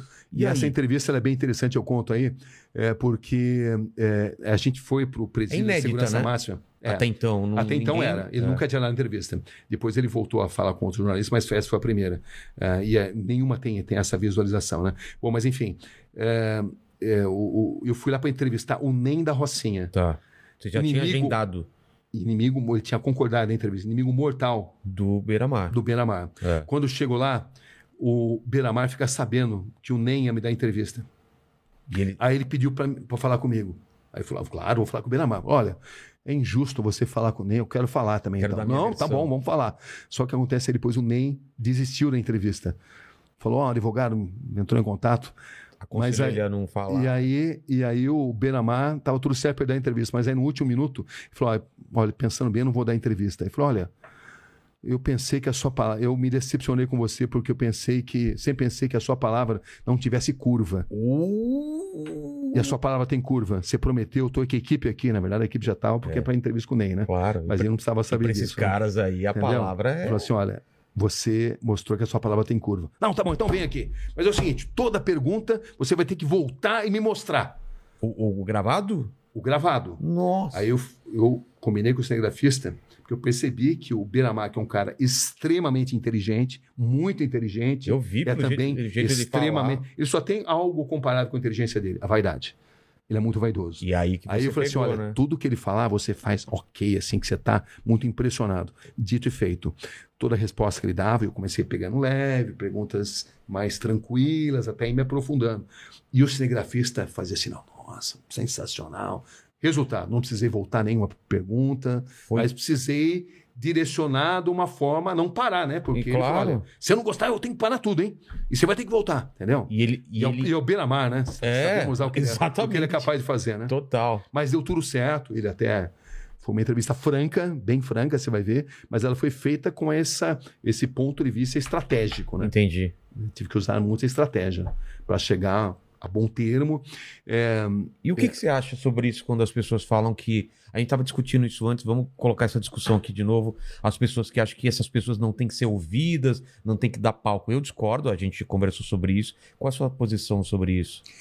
eu acho que todo ser humano tem o direito de contar a sua história. Um repórter, quando entrevista alguém, ele não está avalizando aquela história. Ele não está endossando aquela história. Ele está, inclusive, no caso do Beira-Mar, por exemplo, eh, fornecendo ferramentas para que as pessoas entendam a maneira do Beira-Mar pensar e possam, inclusive, se proteger. Eu lembro de um secretário de um segurança pouquinho. que dizia eh, que era glamorizar o crime, né? até se descobrir eh, que esse secretário de segurança tinha relações incestuosas com o PCC. Então, eu parto do princípio que todo ser humano tem direito de contar a sua história, o seu lado da história, desde que eh, o repórter faça a entrevista de uma forma imparcial, com um senso crítico, dando a chance para as pessoas mostrarem o seu lado na história, mas ao mesmo tempo eh, fornecendo a, a oportunidade das pessoas se manifestarem. Eu acho que é terrível eh, e devastador para qualquer sociedade você estabelecer eh, que alguns eleitos terão direito de definir quem pode e quem não pode dar entrevista. Hoje eles não eh, dizem que alguém não pode dar entrevista porque você vai glamorizar o crime. Amanhã você não pode entrevistar por razões políticas. eh, amanhã por questões religiosas. É, e e onde assim- para isso? É. Né? Aí você vai ter cinco pessoas que possam ser entrevistáveis, né? Não, não, não, não concordo com isso. Entrevistar não significa endossar. É. E todo ser humano tem direito de contar o seu lado da história. Cabe aos jornalistas fazer as perguntas sobre o ponto de vista da sociedade. Claro, quando você está entrevistando alguém que prejudicou a sociedade, que cometeu crimes, você precisa questioná-la, Claro. entendeu? Mas que- você faz os questionamentos pertinentes. Mas, dito isso, as pessoas têm o direito, de, de, inclusive, de mentir. Você não pode obrigar ninguém a dizer a verdade. Até mentir é um, é um, é um, é um- é- direito. é- é um direito que, o entrevistado tem. Entendeu? Então, é, eu defendo firmemente o direito que qualquer ser humano na face da Terra tem sim o seu direito. É claro que você tem que obedecer o, di- o direito do contraditório. Qualquer pessoa que seja atingida tem que ter o direito de se manifestar também. Tudo isso é, é, são regras que você tem que seguir à risca. Mas não se censura ninguém. Ponto.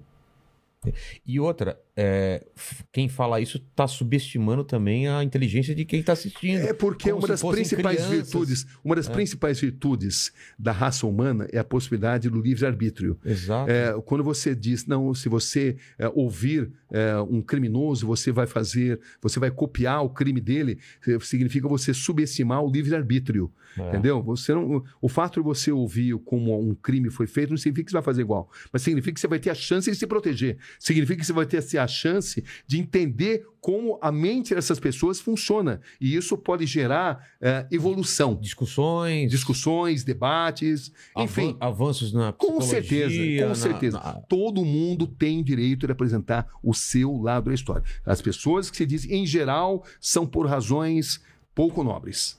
Concordo, concordo totalmente. Monstro dos Músicos foi do Ben Johnson. Ben Johnson. Os- E é um passo da eternidade. Passo da Eternidade, uma das histórias mais marcantes da minha carreira.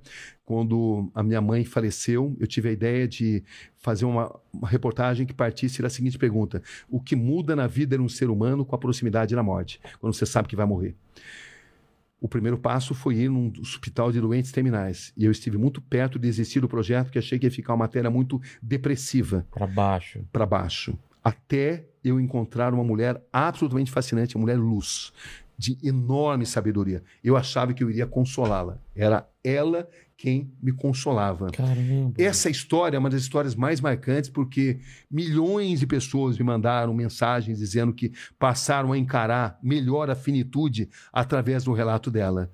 Então, ela passou assim uma sabedoria, é, o raciocínio de que os seus últimos momentos de vida não precisam ser necessariamente os piores, É. podem ser os melhores, podem ser os mais genuínos Fazer valer, né? ela pediu perdão para quem tinha que pedir perdão. Ela aprendeu o que tinha que ser aprendido e morreu eh, com sabedoria, com luz, com clarividência, de uma forma que a morte foi transformada em algo sublime e não em algo aterrorizante. Que fantástico isso. Ela se chama Rosa.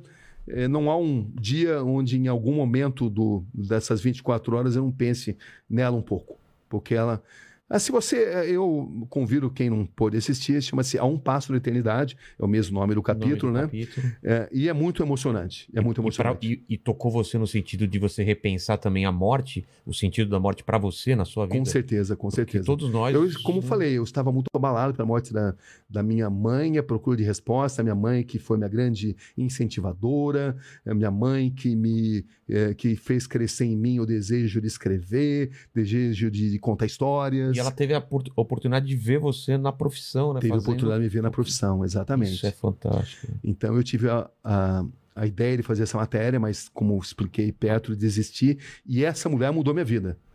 Ah, olha, se você ler esse capítulo, ou então se você assistir a esse documentário, você vai entender por quê. Entendi. É algo que me que mexeu profundamente comigo. Então, ficou um livro muito diversificado. Tem cobertura de E é o último capítulo, né? é o último capítulo. Então, procurei fazer uma coisa bem assim equilibrada. Claro que tem 300 mil histórias que eu posso contar, né?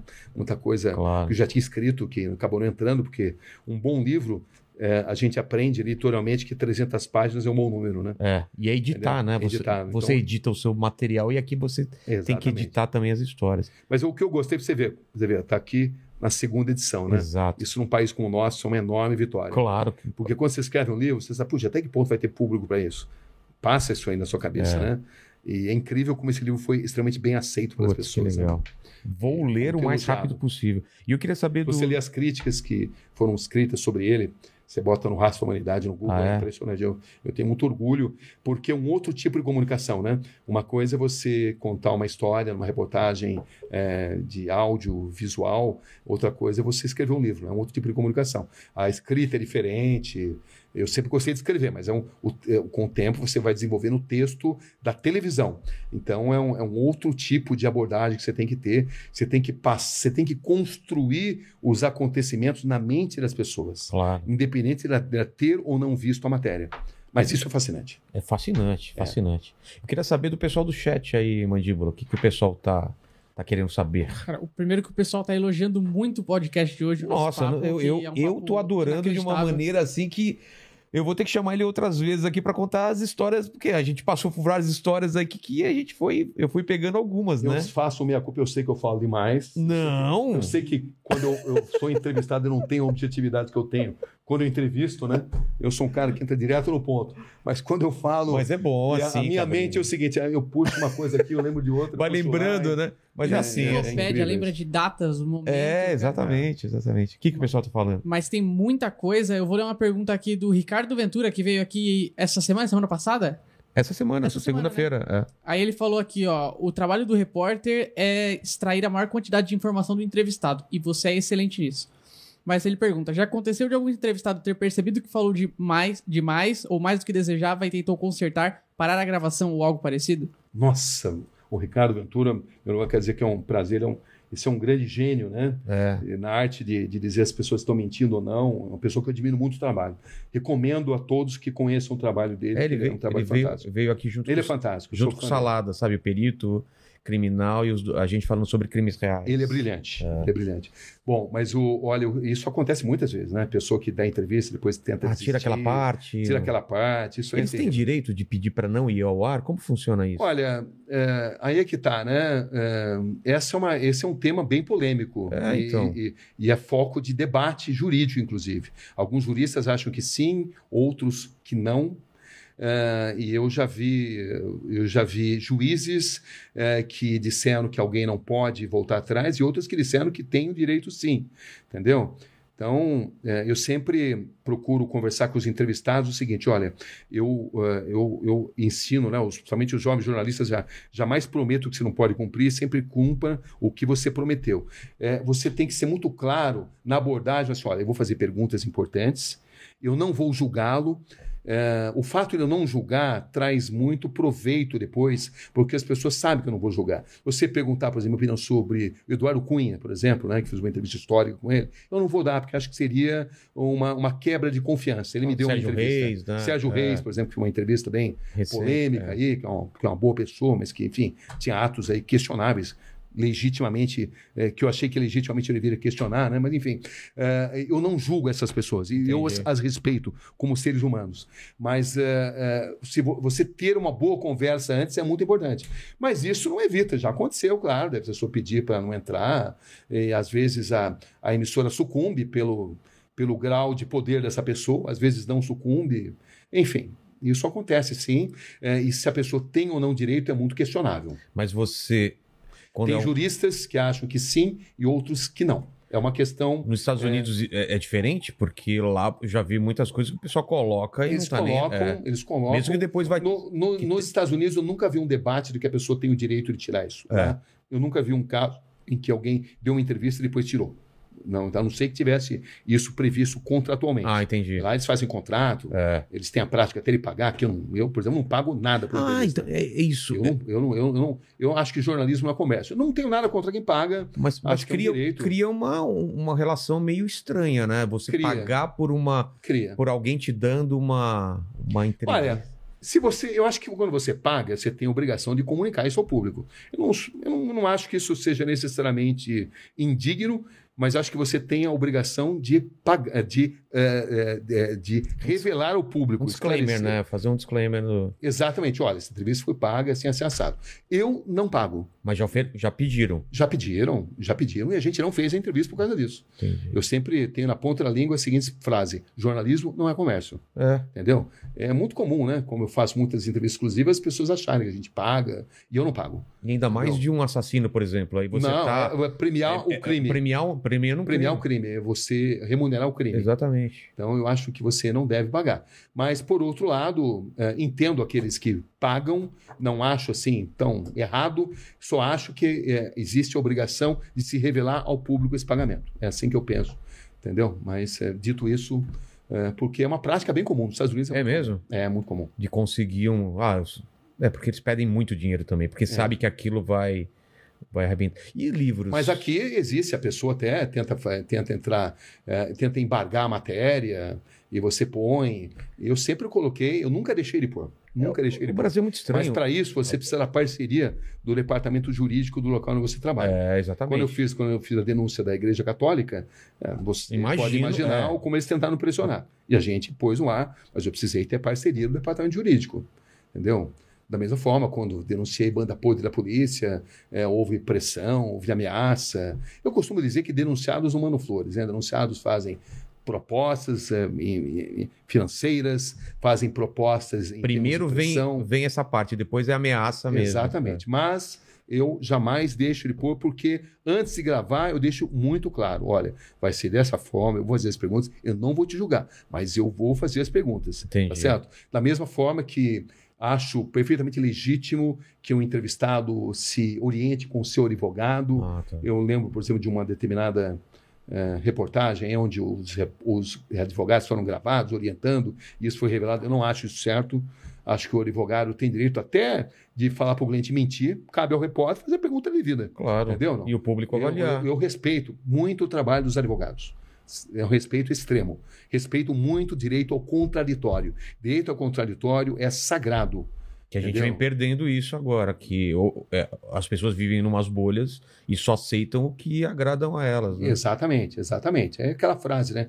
Que foi atribuída ao Voltaire, mas que hoje muita gente contesta. É, fala que ele não é dele, né? que é- não concordo com a palavra do que dizes, mas mas, defende até a morte. de é, dizê-las. né? é. Foi atribuído ao Voltaire, hoje muitos estudiosos dizem que não foi ele, sim um biógrafo dele que falou, mas de qualquer maneira é um raciocínio muito importante. Né? Exatamente. É porque ele, ele, ele prevê o direito ao contraditório é, e o objetivo do jornalista, eu penso dessa forma, eu não estou aqui quando eu faço uma matéria para fazer as pessoas pensarem como eu penso.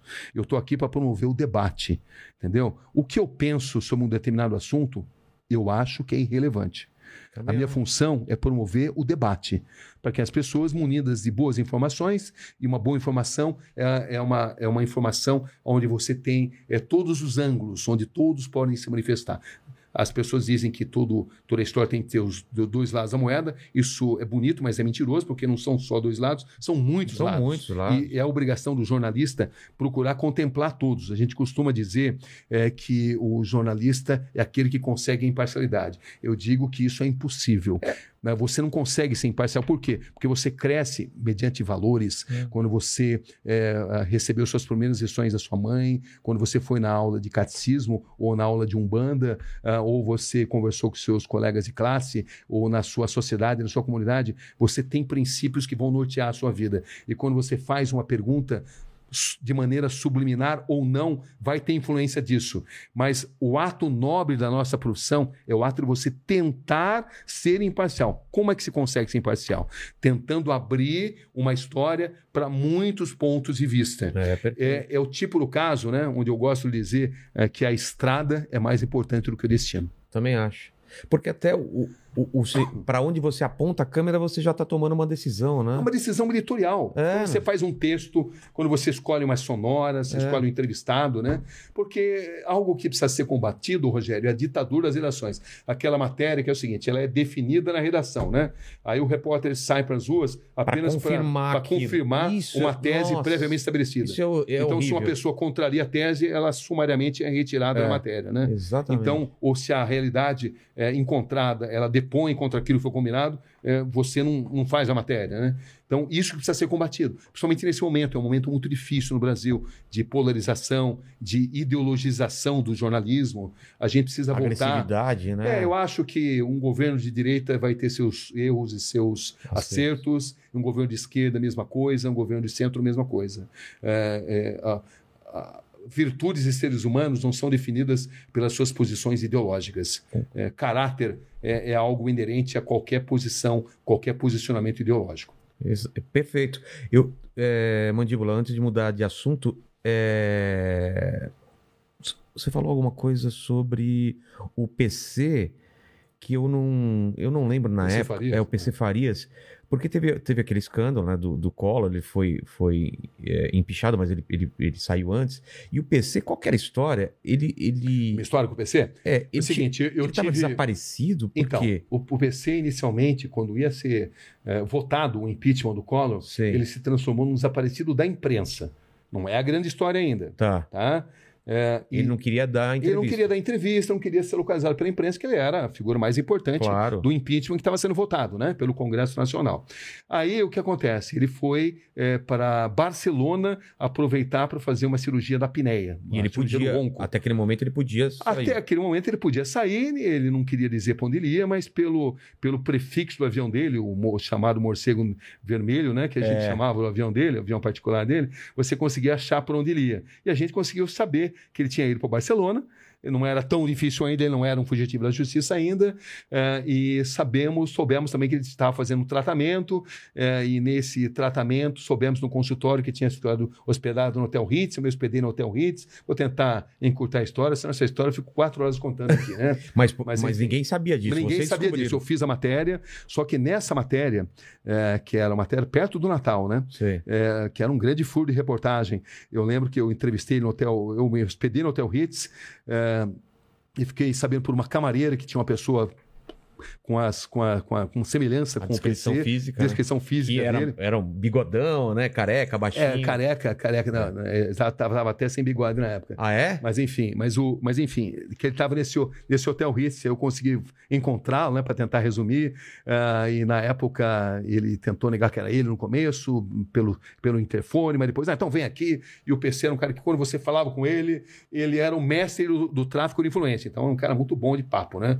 Entendeu? Era o cara Sabia. que conseguia dinheiro de todo mundo, É. mordia todo mundo ali, né? Entendeu? Era um arquivo vivo. É, exatamente. O cara que fazia o tráfico de influência com É, classe, né? É, que era um, é, era um crime, mas como dizia o PC, como ele me disse, né? é, fazia parte dos usos e costumes, não tinha como fazer diferente. Eu, porque eu, eu conversei com o PC, tive longas conversas com ele depois, onde ele me contou muita coisa. Mas enfim, então nesse dia eu fiz a entrevista e por que, que isso é importante? Porque aí é, o ponto de geração, a gente tinha que fazer uma, uma edição no centro de Barcelona e a geração era num, num ponto afastado da cidade. Então a gente fez uma pré-edição e depois fomos para o ponto de geração. É, nessa, nesse ponto de geração, que era afastado da cidade, contamos um, tinha um acidente, pegou um congestionamento monstro. Resultado, chegamos ali cinco minutos depois de terminar o Jornal Nacional. Conseguimos gerar matéria, para encurtar a história, né? Tá. Entendeu? E aí não deu pra entrar? E aí a, a Globo ficou na época no dilema, no Jornal Nacional. É. Colocamos uma edição extraordinária e esperamos amanhã. Eles decidiram esperar pelo dia seguinte. É, me perguntaram, tem mais algum jornalista? Falou, ah, eu não vi, mas eu não posso assegurar. Resultado, eles apostaram, mas aí eu lembro que um, um repórter da Folha ah, e o que deveria ser um furo acabou sendo uma boa matéria, mas não era mais o furo. Mas só que nesse dia, que não era a fuga do PC ainda, É, eles. certo? Era, ele era um fugitivo da imprensa. Eu tive acesso às pessoas que cuidavam de toda a estrutura dele. Ele usava uma empresa chamada Sanal, que era de um francês eh, e de um português, de um brasileiro, de um brasileiro, de um português, e ficava na França. Não tinha francês, não. Pera. Ela ficava, a, a Sanal, ela tinha sede na França e era de um português e de um brasileiro em sociedade. Ah, enfim, e eu vi quem que cuidava dos passos dele. Bom, por que, que isso é importante? Fiquei com aquele negócio engasgado aqui, né? O que devia ter sido um furo, um grande furo, não Acabou, foi o é. furo, foi uma boa matéria, ficou aquele mal-estar, é, todo mundo querendo saber, tive que explicar por que, que ficou preso no congestionamento, enfim, foi chato.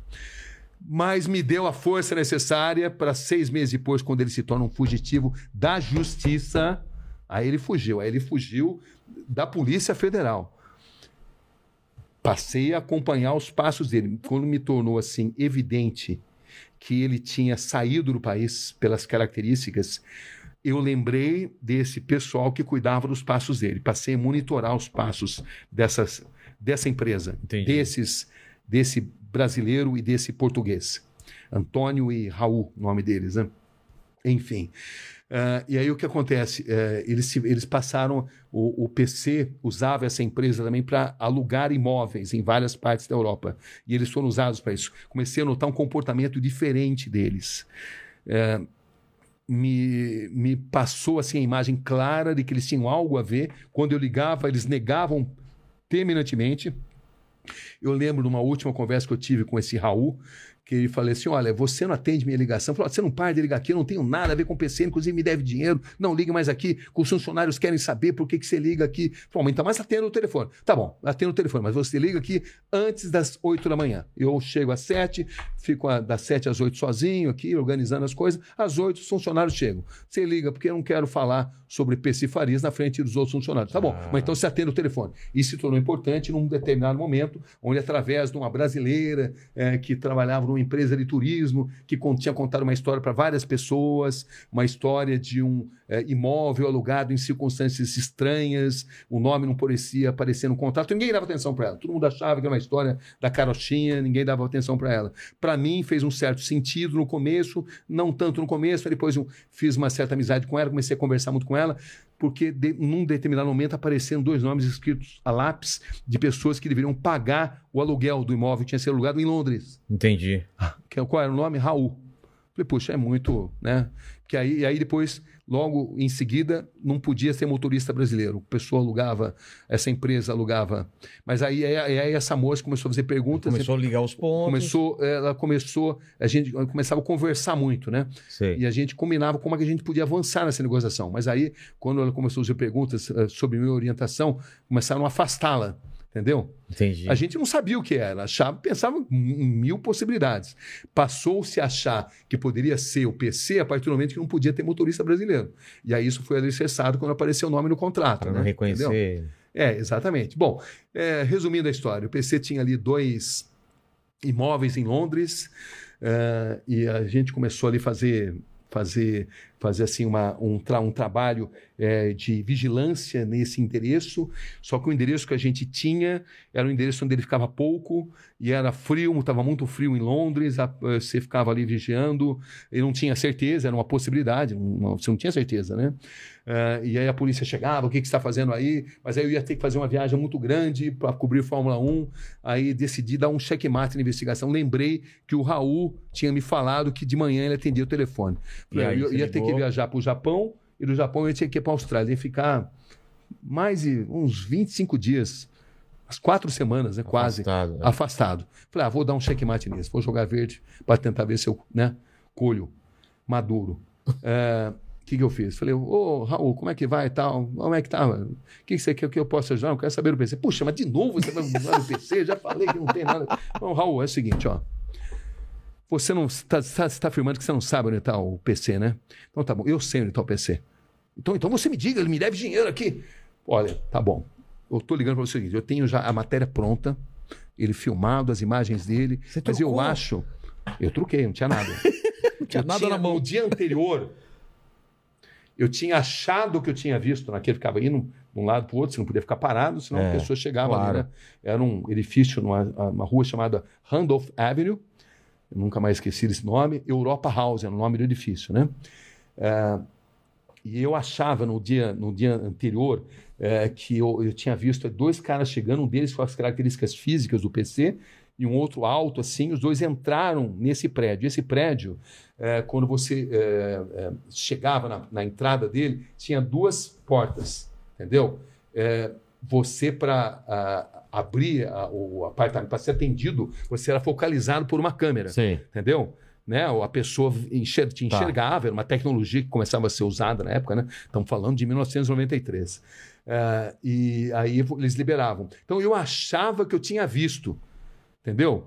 No momento que ele, que ele eu saí correndo lá para porque estava escura a noite, Entendi. né? Eles tinham estavam voltando do, do jantar, né? E Parecia aí eu ele. saí correndo, ele passou pela primeira porta, passou pela segunda. No momento que passou pela segunda porta, ele se voltou assim, numa fração de segundos, antes de pegar um corredor para ir para o elevador, quando- onde eu não tinha campo visual.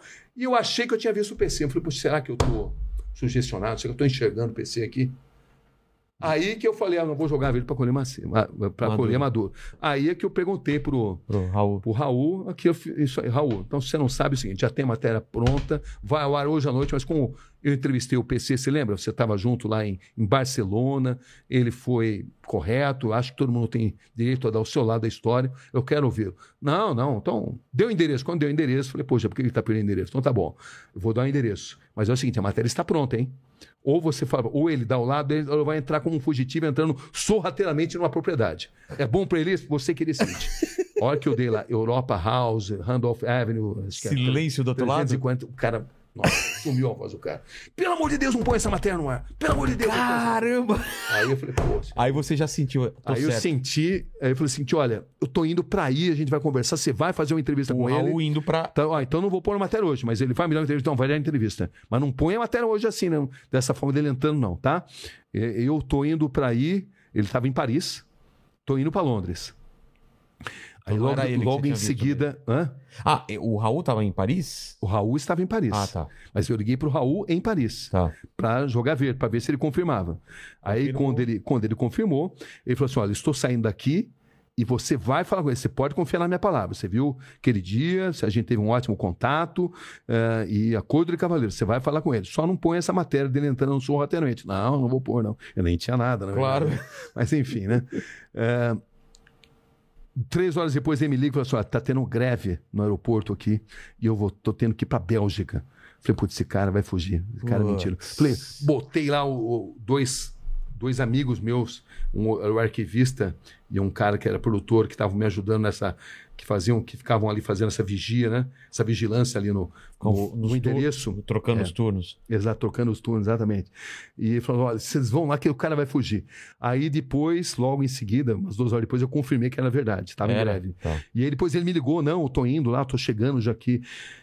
Para encurtar a história, ele deu entrevista num outro apartamento, ele tinha dois. Esse apartamento, razão dele, dele aparecer pouco é que ele tinha dois endereços. Ele tinha um endereço apenas do, onde ele ia menos. Entendi. A entrevista aconteceu no segundo apartamento.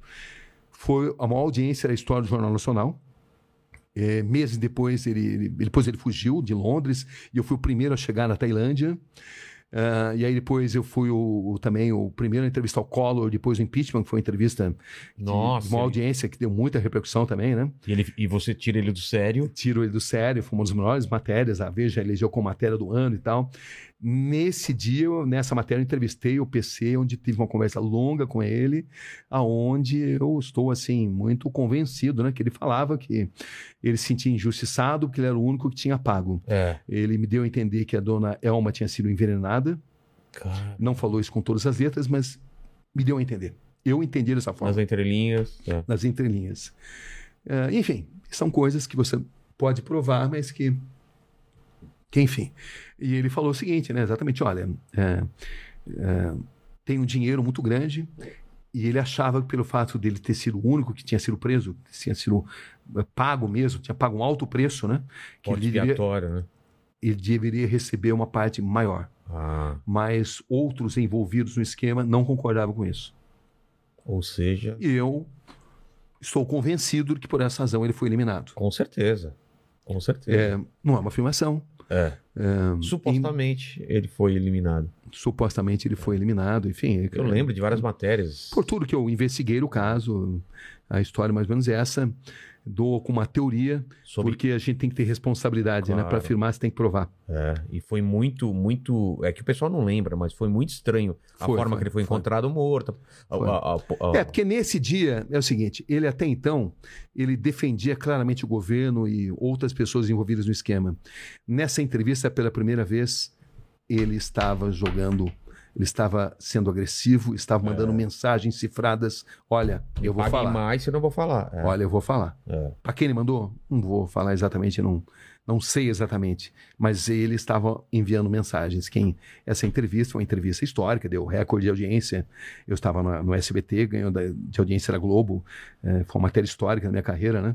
O Enigma das Alagoas chamava esse documentário, né? Eh, e é só ver a entrevista do PC ali que dá para entender o que eu estou falando. E ele falava exatamente esses usos e costumes, né? Que ele falava, poxa, mas essa corrupção aí, esse, todo esse dinheiro que você recebia, falou, Cabrini, o país funciona dessa forma. Não sejamos hipócritas. E aí a gente vê depois Lava Jato, olha só. Quanto, quanto tempo antes? Estamos falando de 90 e 93. 93. Não mudou muito, né? É, Ou escalou até, né? é, exatamente. Caramba. 93 quando eu localizei, né? A morte É. dele não. A morte dele foi, a morte dele foi em 95, Foi 92 anos É. depois. dois anos depois. Tá. que mais, Mandíbula? Vamos para as últimas perguntas. Mandíbula é bom, hein? Muito bom. Mandíbula por quê? Por causa do... Da gengivona aí. É. Veio um convidado aqui, olhou pra ele, chamou ele de mandíbula e ficou. Mas é bom, né? É o Gustavo. É um, é um, digamos que um apelido sexy. É. Sexo é. Faz a- sucesso, né? a- as mulheres ficam imaginando, assim. É. Como eu não Mas ele é apareci. bonito, né? Bonito, bonito. Bonito. Muito obrigado. Sem viadagem na frase. É, é um garoto bonito. Manda umas perguntas aqui pra mim no, no Gente Lasos. boa, gente gente boa. boa demais. Muito obrigado, gente. Ó, eu mandei algumas pra você Tá aí bom. já. Enquanto isso, eu vou ler um superchat aqui da Rose Buava, que ela tá passando pra divulgar o Instagram dela, que é Rose Buava, e dizer que é psicóloga com ênfase em ansiedade e depressão há mais de 20 anos. Atende online e mandou beijos pra vocês dois. Poxa, obrigado. Retribua. Aí tem muita gente aqui perguntando, claro, de várias entrevistas do Cabrini, muitos que fizeram muito, muitos que fizeram história na É muita televisão, coisa, né? né, Cabrini? É muita coisa. É muita coisa. Né? Você, você imagina a dificuldade que eu tive para selecionar Pra os selecionar capítulos, né? 10. É. Mas uma que tá aqui estão pedindo muito aqui é pra ele comentar um pouco da entrevista com o Francisco de Assis Pereira, o maníaco do parque. Essa foi o Marcelo Rezende que fez. É, então o pessoal um- confundiu. Esses As pessoas confundem É. muita coisa que eu fiz com o Marcelo. Eu entrevistei o Fernandinho Belamar, entrevistei o Matheus Acosta Miro, atirador do shopping, O at- o at- entrevistei os irmãos atirador. Cravinhos, Ah, a história dos. Entrevistei os canibais de Garanhuns. I- Isso que eu ia falar. Essa história é tão bizarra. Deixa eu. É bizarra. Essa história dos canibais eu tava vendo É, essa entrevista. era, um- era uma seita, né? Onde ele Como manipulava as a mulheres. seita? Era... Puxa, você sabe Eu que eu esqueci, mas. eu também não vou lembrar Mas ele agora. mas uma manipulava as que ele mulheres, né? Pra... manipulava as mulheres. eh, Ele era um cara muito bom de conversa e as mulheres eh, seguiam fielmente tudo que ele dizia, matavam, esquartejavam eh, e ainda usavam a, a carne para coxinha. Caramba! Que absurdo, cara. É- é- É um cara muito manipulador, né? Total, né? é uma história. Também tá no YouTube, quem quiser. né, os- Eu vi, eu vi Muito esses dias, É sabendo que você vinha, que eu fui rever essa. Cara, é impressionante. A, a mulher falando e falando em Deus, aí mostra, né? É. Tem, tem uns impressos, né? Com a.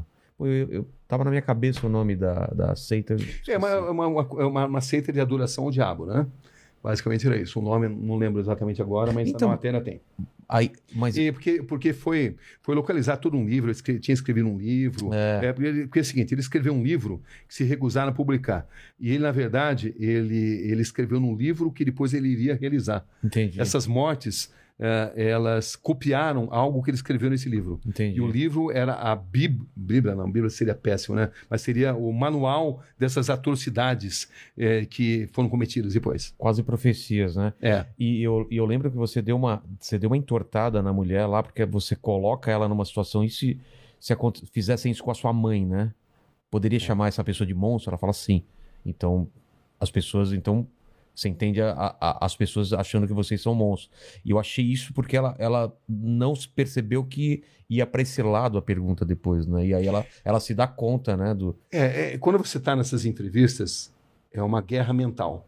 É, né? Você vê que eu não, não levo, como você também não, Não, né? é, eu não não levo per- anotação. É. Porque você não pode perder o olho no olho, Exato. entendeu? Porque é no, o body language, né? a linguagem corporal.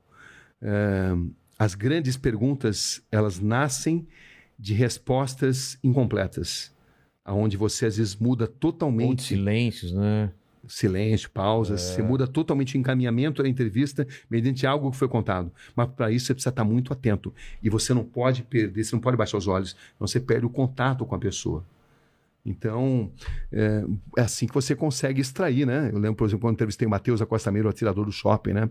Uma frase dele que me impressionou muito. Aquele do filme que ele entrou É no o do filme, isso, que ele assistiu o filme Clube da Luta É, e depois... saiu é, atirando mesmo. Exatamente, saiu atirando. E ele dizia o que, que ficou na sua mente. Ele falou: ah, ficou na minha mente eh, claramente o cheiro de sangue e pipoca. Você vê, ele relacionava sangue É. e pipoca na mente dele. E, e nunca se arrependeu do que fez. Essa Não? é a verdade. Psicopata não se arrepende. É, porque Ele é- pode até falar é que se arrepende é. porque eles são inteligentes, são frios eh, e notam que precisam eh, falar muitas vezes o que as pessoas esperam ouvir. Entendi. Mas psicopatas não têm cura. Caramba. Ó, o Vulkslock 22, Olá Inteligência Cabrini, gostaria de saber, existe uma enorme romantização da criminalidade do perfil das pessoas que cometem crime, mas na experiência, qual a sensação e lição que tira to- de toda essa experiência com eles? existe algo a ser eh, aprendido com a mente dessas pessoas. Traumas de infância, eh, ou não. Sempre tem um gatilho ou, ou não? Às vezes sim, às vezes não. Não é exatamente automático. Eh, muitos usam isso como algo para justificar o que fizeram, entendeu? Como ah, um trauma da infância, né? Então você precisa penetrar muito nessa mente e penetrar na mente de um psicopata é tarefa complicada, mas eh, boa parte deles padece do bichinho do veratismo, da vaidade, É. e é quando você consegue extrair muita coisa. Ah, e eles gostam também de submeter a capacidade deles de manipular a, a sua capacidade de perguntar. Então, eles estão sempre tentando te manipular É, a, então. a- a sempre. perguntar o que eles querem responder. Com certeza, com certeza. É um jogo mental violento, onde você precisa ter o máximo de concentração. Você Senão não você pode... faz exatamente o que eles senão querem, né? você faz, senão você não surpreende. É. E eu costumo usar muitas vezes a tática de eh, repetir determinadas perguntas em situações diferentes para extrair respostas às vezes diferentes Entendi. eh, pela, pela, por, um, por um deslize emocional. até mesmo psicopatas podem ter deslizes emocionais, embora eh, eles tenham tanta dificuldade de se relacionar com emoções. Entendi. Entendeu? Então, é, você é algo que você vai aprendendo, né? Você vai É. aprendendo e você vai lendo nas pessoas, na, no, no, no olho, no olhar das pessoas, nos gestos que elas fazem. é, você vai, ela- você vai, elas vão emitindo sinais. Às vezes elas estão morrendo de vontade de contar uma determinada verdade, desde que você consiga entender esses códigos. Como Ou se- outras vezes não. Como se outras fosse um vezes... prêmio que você precisa merecer, Exatamente, exatamente. merecer inte- intelectualmente para ela te revelar aquilo, né? Por isso que eu acredito muito em perguntas curtas e grossas, perguntas grandes e mais, dão chance para a pessoa pensar no que vai Ah, responder. entendi. Quando você está falando, falando, falando na sua pergunta, Ela já tá. ela já está, ó, vou falar isso, né? Entendi. Entendeu? Não. Então, a pergunta curta e grossa, muitas vezes, de sopetão, é uma grande arma. É, mas também a maneira de entrevistar o Rogério não é a maneira de entrevistar o Mandíbula. É, as pessoas têm personalidades diferentes. É, às vezes você precisa ser mais suave, às vezes você precisa ser mais incisivo. Isso muda. Como decidir? Experiência. Psicologia, eu sempre tive muito fascínio pela psicologia, mas a psicologia prática, né? Claro que eu me informo, né? Procuro é, ler os grandes mestres, mas é, é muito intuitivo também, É, tem essa linguagem silenciosa, né? com certeza. Corpo, da Tem, microexpressões. Tem. O Aleph. Ah, desculpa, pode falar. Não, e, e também é, tem dia que você é, capta mais, tem dia que você capta menos, enfim. É, é, é uma, é, uma, é, uma, é uma violenta guerra mental. Em determinadas entrevistas, não todas, né? Tem entrevistas que não, São mais tranquilos. estão mais tranquilas, mas em determinados momentos você sente que você está numa guerra mental. Entendi. O Alep 77 pede para ele contar sobre a experiência dele com os fuzileiros navais no Haiti. uma das experiências mais fascinantes, porque eu vi que existem eh, soldados brasileiros incrivelmente bem formados. Eles fizeram um trabalho muito bom no Haiti, muito bom, numa área muito instável, uma área muito perigosa, repleta de gangues. E os brasileiros fizeram. Os brasileiros, eh, os fuzileiros navais brasileiros são muito respeitados internacionalmente pela competência, pelo profissionalismo. Essa que é a verdade. Os brasileiros nem as- muitas vezes não sabem dar valor a isso, mas eh, o, por isso que tantas vezes o Brasil é requisitado eh, para, para fazer escolta, para atuar em áreas eh, muito muito muito eh, muito instáveis eh, belicamente. Entendi, E os fuzileiros navais brasileiros fizeram um grande trabalho no Haiti. entendi. Falaram aqui que o Cabrini comentou agora que entrevistou os irmãos Cravinhos e é um assunto que está muito em, voga no momento por causa do filme que saiu da Suzane von dois e, filmes, e né? do É. caso. E, e perguntaram aqui se quando o Cabrini entra na entrevista, ele já tem e- e- ele tem uma opinião formada e não se deixa abalar independente do que a pessoa fale ou você saiu de lá com outra impressão de acordo com o que o pessoal Eu sempre me permito mudar de opinião. E Ah. sempre parto do pressuposto que a minha convicção é irrelevante. A minha obrigação é fornecer para o telespectador ferramentas para que ele tire as suas conclusões. É assim que eu me comporto. Porque senão é aquilo que você falou. Se você já entra com preconceito, você vai encaminhar o papo para tentar aqu- aquela tese ser provada, né? Inúmeras vezes mudei de ideia totalmente. Ah, é? Mu- Muitas vezes. Eu me permito mudar de ideia. Tem alguma que você lembre, assim? Ah, muitas. Ah, por exemplo, essa da Rosa que eu te falei. Ah, é verdade, que né, você eu foi com uma que... que ia ser para baixo e de É. repente... E acabou, Mudou acabou, totalmente. acabou, acabou não sendo, mas É. os próprios irmãos, irmãos cravinhos, é, também, ah, o, o que eu falei, essa que eu citei do Zine, né? É. Do copiloto lá, que eu Sei, vi sei, ele- sei. entendeu? É, enfim, eu, eu sempre estou com, com, com minha mente é, pronta para mudar radicalmente e para encaminhar as entrevistas de uma forma que eu jamais imaginava. É claro que você faz a lição de casa, você imagina que você pode perguntar isso ou aquilo, mas eu me permito mudar radicalmente a entrevista diante das respostas. Entendi. E grande parte das melhores perguntas que eu já fiz na minha carreira, Você não tinha... eu não tinha, eu não tinha estabelecido, não não estava no meu roteiro. Entendi. E primeiro que eu não levo de roteiro, né? Não, mas mentalmente você... Mentalmente, ah, posso perguntar é, isso? Exatamente. Entendi. Mas eu me permito mudar. Com Até porque a resposta da pessoa muda totalmente o caminho que você está indo, né? Exatamente. Exatamente. Cabrini, muito obrigado pelo papo, foi incrível. Espero que você volte mais vezes, porque tem muita história pendente aí, né? Que as pessoas devem estar aí desesperadas. Mas aqui estamos celebrando sua história de vida, sua carreira, e eu sempre faço três perguntas para todo mundo, e contigo não vai ser diferente. A Aham. primeira é o seguinte: qual foi o momento mais difícil da sua vida ou da sua carreira? Olha, eu citaria. Pode citar vários? Não. Claro. Bom, ah, o anúncio da morte do Senna, né? Pela proximidade que eu tinha, relacionamento assim pessoal, eh, era profissional também, mas era um relacionamento pessoal, né? A gente tinha um relacionamento bacana. Ah, eu diria também que esse dia que a gente foi quase eh, ah, fuzilado, executado pelo Talibã, quando eles estavam dizimando uma vila, porque essa vila, os moradores tinham dado comida para as tropas inimigas. É, os combates Esse, entre esse foi o dia, curdos- esse foi o dia que você acha que ficou mais perto da morte mesmo? Foi, foi, foi, com Cara. certeza. Foi. E o que, que, que você fez? Você, você, acredita em Deus? Rezou? O que, que você faz? Eu acredito em Deus, acredito em Deus. Ah, não acredito necessariamente em igreja, né? Porque igrejas muitas vezes Claro, têm manipulação. Mas enfim, mas eu acredito em Deus. tá. Eu sou, sou cristão. Mas, chegou a rezar? mas eu basicamente respeito, respeito eh, todas as crenças e a ausência delas também. Enfim, ah, eu acho que a gente tem que ser dessa forma, né? Também acho. Tem Mas que você, chegou, respeitar todo mundo, mas você né? chegou a falar com Deus Olha, você fica tão concentrado ali em, em não morrer. em- você fica concentrado em estabelecer uma comunicação. Ali, o meu desafio era estabelecer uma comunicação. Fazê-lo ter algum desejo de, eh, de entabular uma conversa comigo. Entendeu? Então, eu- o fato de eu saber falar algumas palavras, eu precisava convencê-lo a falar com alguém que é um comandante dele, que falasse inglês, entendeu? Não? E que eu pudesse me expressar melhor, né? Como me comunicar melhor. Ah, então eu fico de tal forma concentrado é, que, que a minha parte racional toma totalmente minha mente. Entendeu? Então nessas, nessas, nessas oportunidades eu sou 100% razão.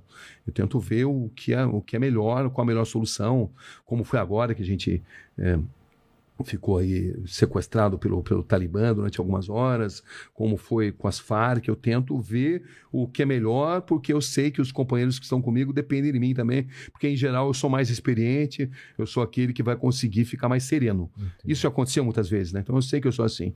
Então eu sei que vai depender muito da minha lucidez sair de determinadas situações. Então é isso que eu, que eu, que eu procuro fazer. Então, foi esse momento com cena, esse momento. Ah, bom, o que mais que teve de momento difícil? É, investigações da banda podre da polícia, porque você imagine, você imagine um, um- um bandido é, quando tem o é, a possibilidade de usar ferramentas do Estado, o mal que ele pode fazer. Exatamente. Então, banda podre da polícia, nas várias matérias que eu fiz, são matérias muito desafiadoras pela, eh, pelo grau de ameaça que eles podem fazer, eh, pelo grau de intimidação, né? Como eu sempre digo, denunciados não mandam flores. Claro. Então, acho que seriam São esses, esses os momentos mais eh, assim, eh, desafiadores, momentos de cobertura de guerra, momentos de cobertura de banda podre da polícia, eh, foram os momentos mais, mais difíceis para mim. A segunda pergunta é o seguinte: a gente falou E é o anúncio isso. da morte do Senna, É, do ponto de vista emocional. exatamente. A gente fala, esbarrou ne- nessa primeira pergunta, a segunda pergunta que é sobre morte, né? A gente sabe que vai morrer um dia, Então, só que todos os seus vídeos, todas as suas matérias vão ficar aí na internet para sempre, assim como esse papo aqui. Então o pessoal pode voltar daqui 200 anos e querer saber quais são suas últimas palavras, qual seria seu epitáfio. Olha, eu gostaria, mais uma vez, de dizer o seguinte: todo ser humano dá um grande livro. Jamais menosprezem história de ninguém. E todo ser humano tem o direito universal de contar o seu lado da história. E não existe indivíduo ou organização ou instituição que tenha o direito de tirar de quem quer que seja esse direito, o Ou direito de controlar, contar o seu lado da história. Concordo. Perfeitamente. E a terceira pergunta, eu acho que você, como jornalista, deve ter várias perguntas na sua cabeça, não respondidas, dúvidas. Escolhe uma dessas questões aí para dividir com a gente. Pode ser pequena ou grande essa questão, uma, uma pergunta que você faz. Olha, a pergunta que eu, que eu faria é: será que algum dia o ser humano, diante de tantos avanços científicos, de tantos avanços até do ponto de vista filosófico, vai conseguir de fato combater desigualdade? A desigualdade, ela não é apenas econômica, não é apenas social, ela é também mental. e ela enseja preconceito, e ela enseja o pressuposto de que um ser humano é superior ao outro. E não existe nada mais tolo, não existe nada mais violento do que um ser humano se achar superior ao outro, se achar com direitos mais importantes do que os de outros. Exato, né? por cor, por religião, por inteligência. Perfeito, obrigado Cabrini, obrigado Mandíbula, obrigado a todo mundo que está aí. Esse livro aqui pode ser encontrado Amazon e livrarias, né? Vou ler o mais rápido possível. Muito obrigado pelo seu tempo, Cabrini. É isso aí, Mandíbula. Palavras finais. Falar pro pessoal curtir. Essa é a sua hora, hein? Agora é seu momento. Falar pro pessoal curtir esse vídeo, comentar, compartilhar com todo mundo, que foi um, acho que um dos melhores episódios que a gente Com fez, cara, certeza. Ó, Fico certeza. feliz que vocês tenham gostado. Quanto tempo nós falamos aqui? Quanto tempo você acha? Quando o papo é bom, você não, É. você não consegue mensurar. Uma né? hora e meia.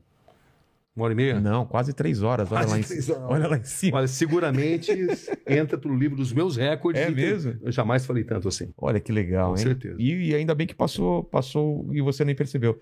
Obrigado, se inscreve no canal e torne-se membro. Então, Eu quero te parabenizar. Você é um ótimo entrevistador, um cara Ó. que você consegue entrar. Mandíbula, segura essa. Não, Cabrini falando que eu sou um ótimo entrevistador. É, Hoje essa- você, eu percebi que você entendia tudo, todo o meu raciocínio, você conseguia se colocar e completar até frases que eu estava entabulando, ah, o que mostra o quanto você estava em sintonia com os meus relatos. Isso é notável. É, e, e, ainda mais porque você relatando, eu tava, eu tava na situação mesmo. Eu notei isso. Você- eu tava em- totalmente dentro da Você tem situação. um grau assim é, bastante impressionante de concentração. Muito Pô, legal. Obrigado, obrigado. Obrigado. Obrigado vocês aí. E até segunda-feira, né? Exatamente. Até mais. Tchau, tchau.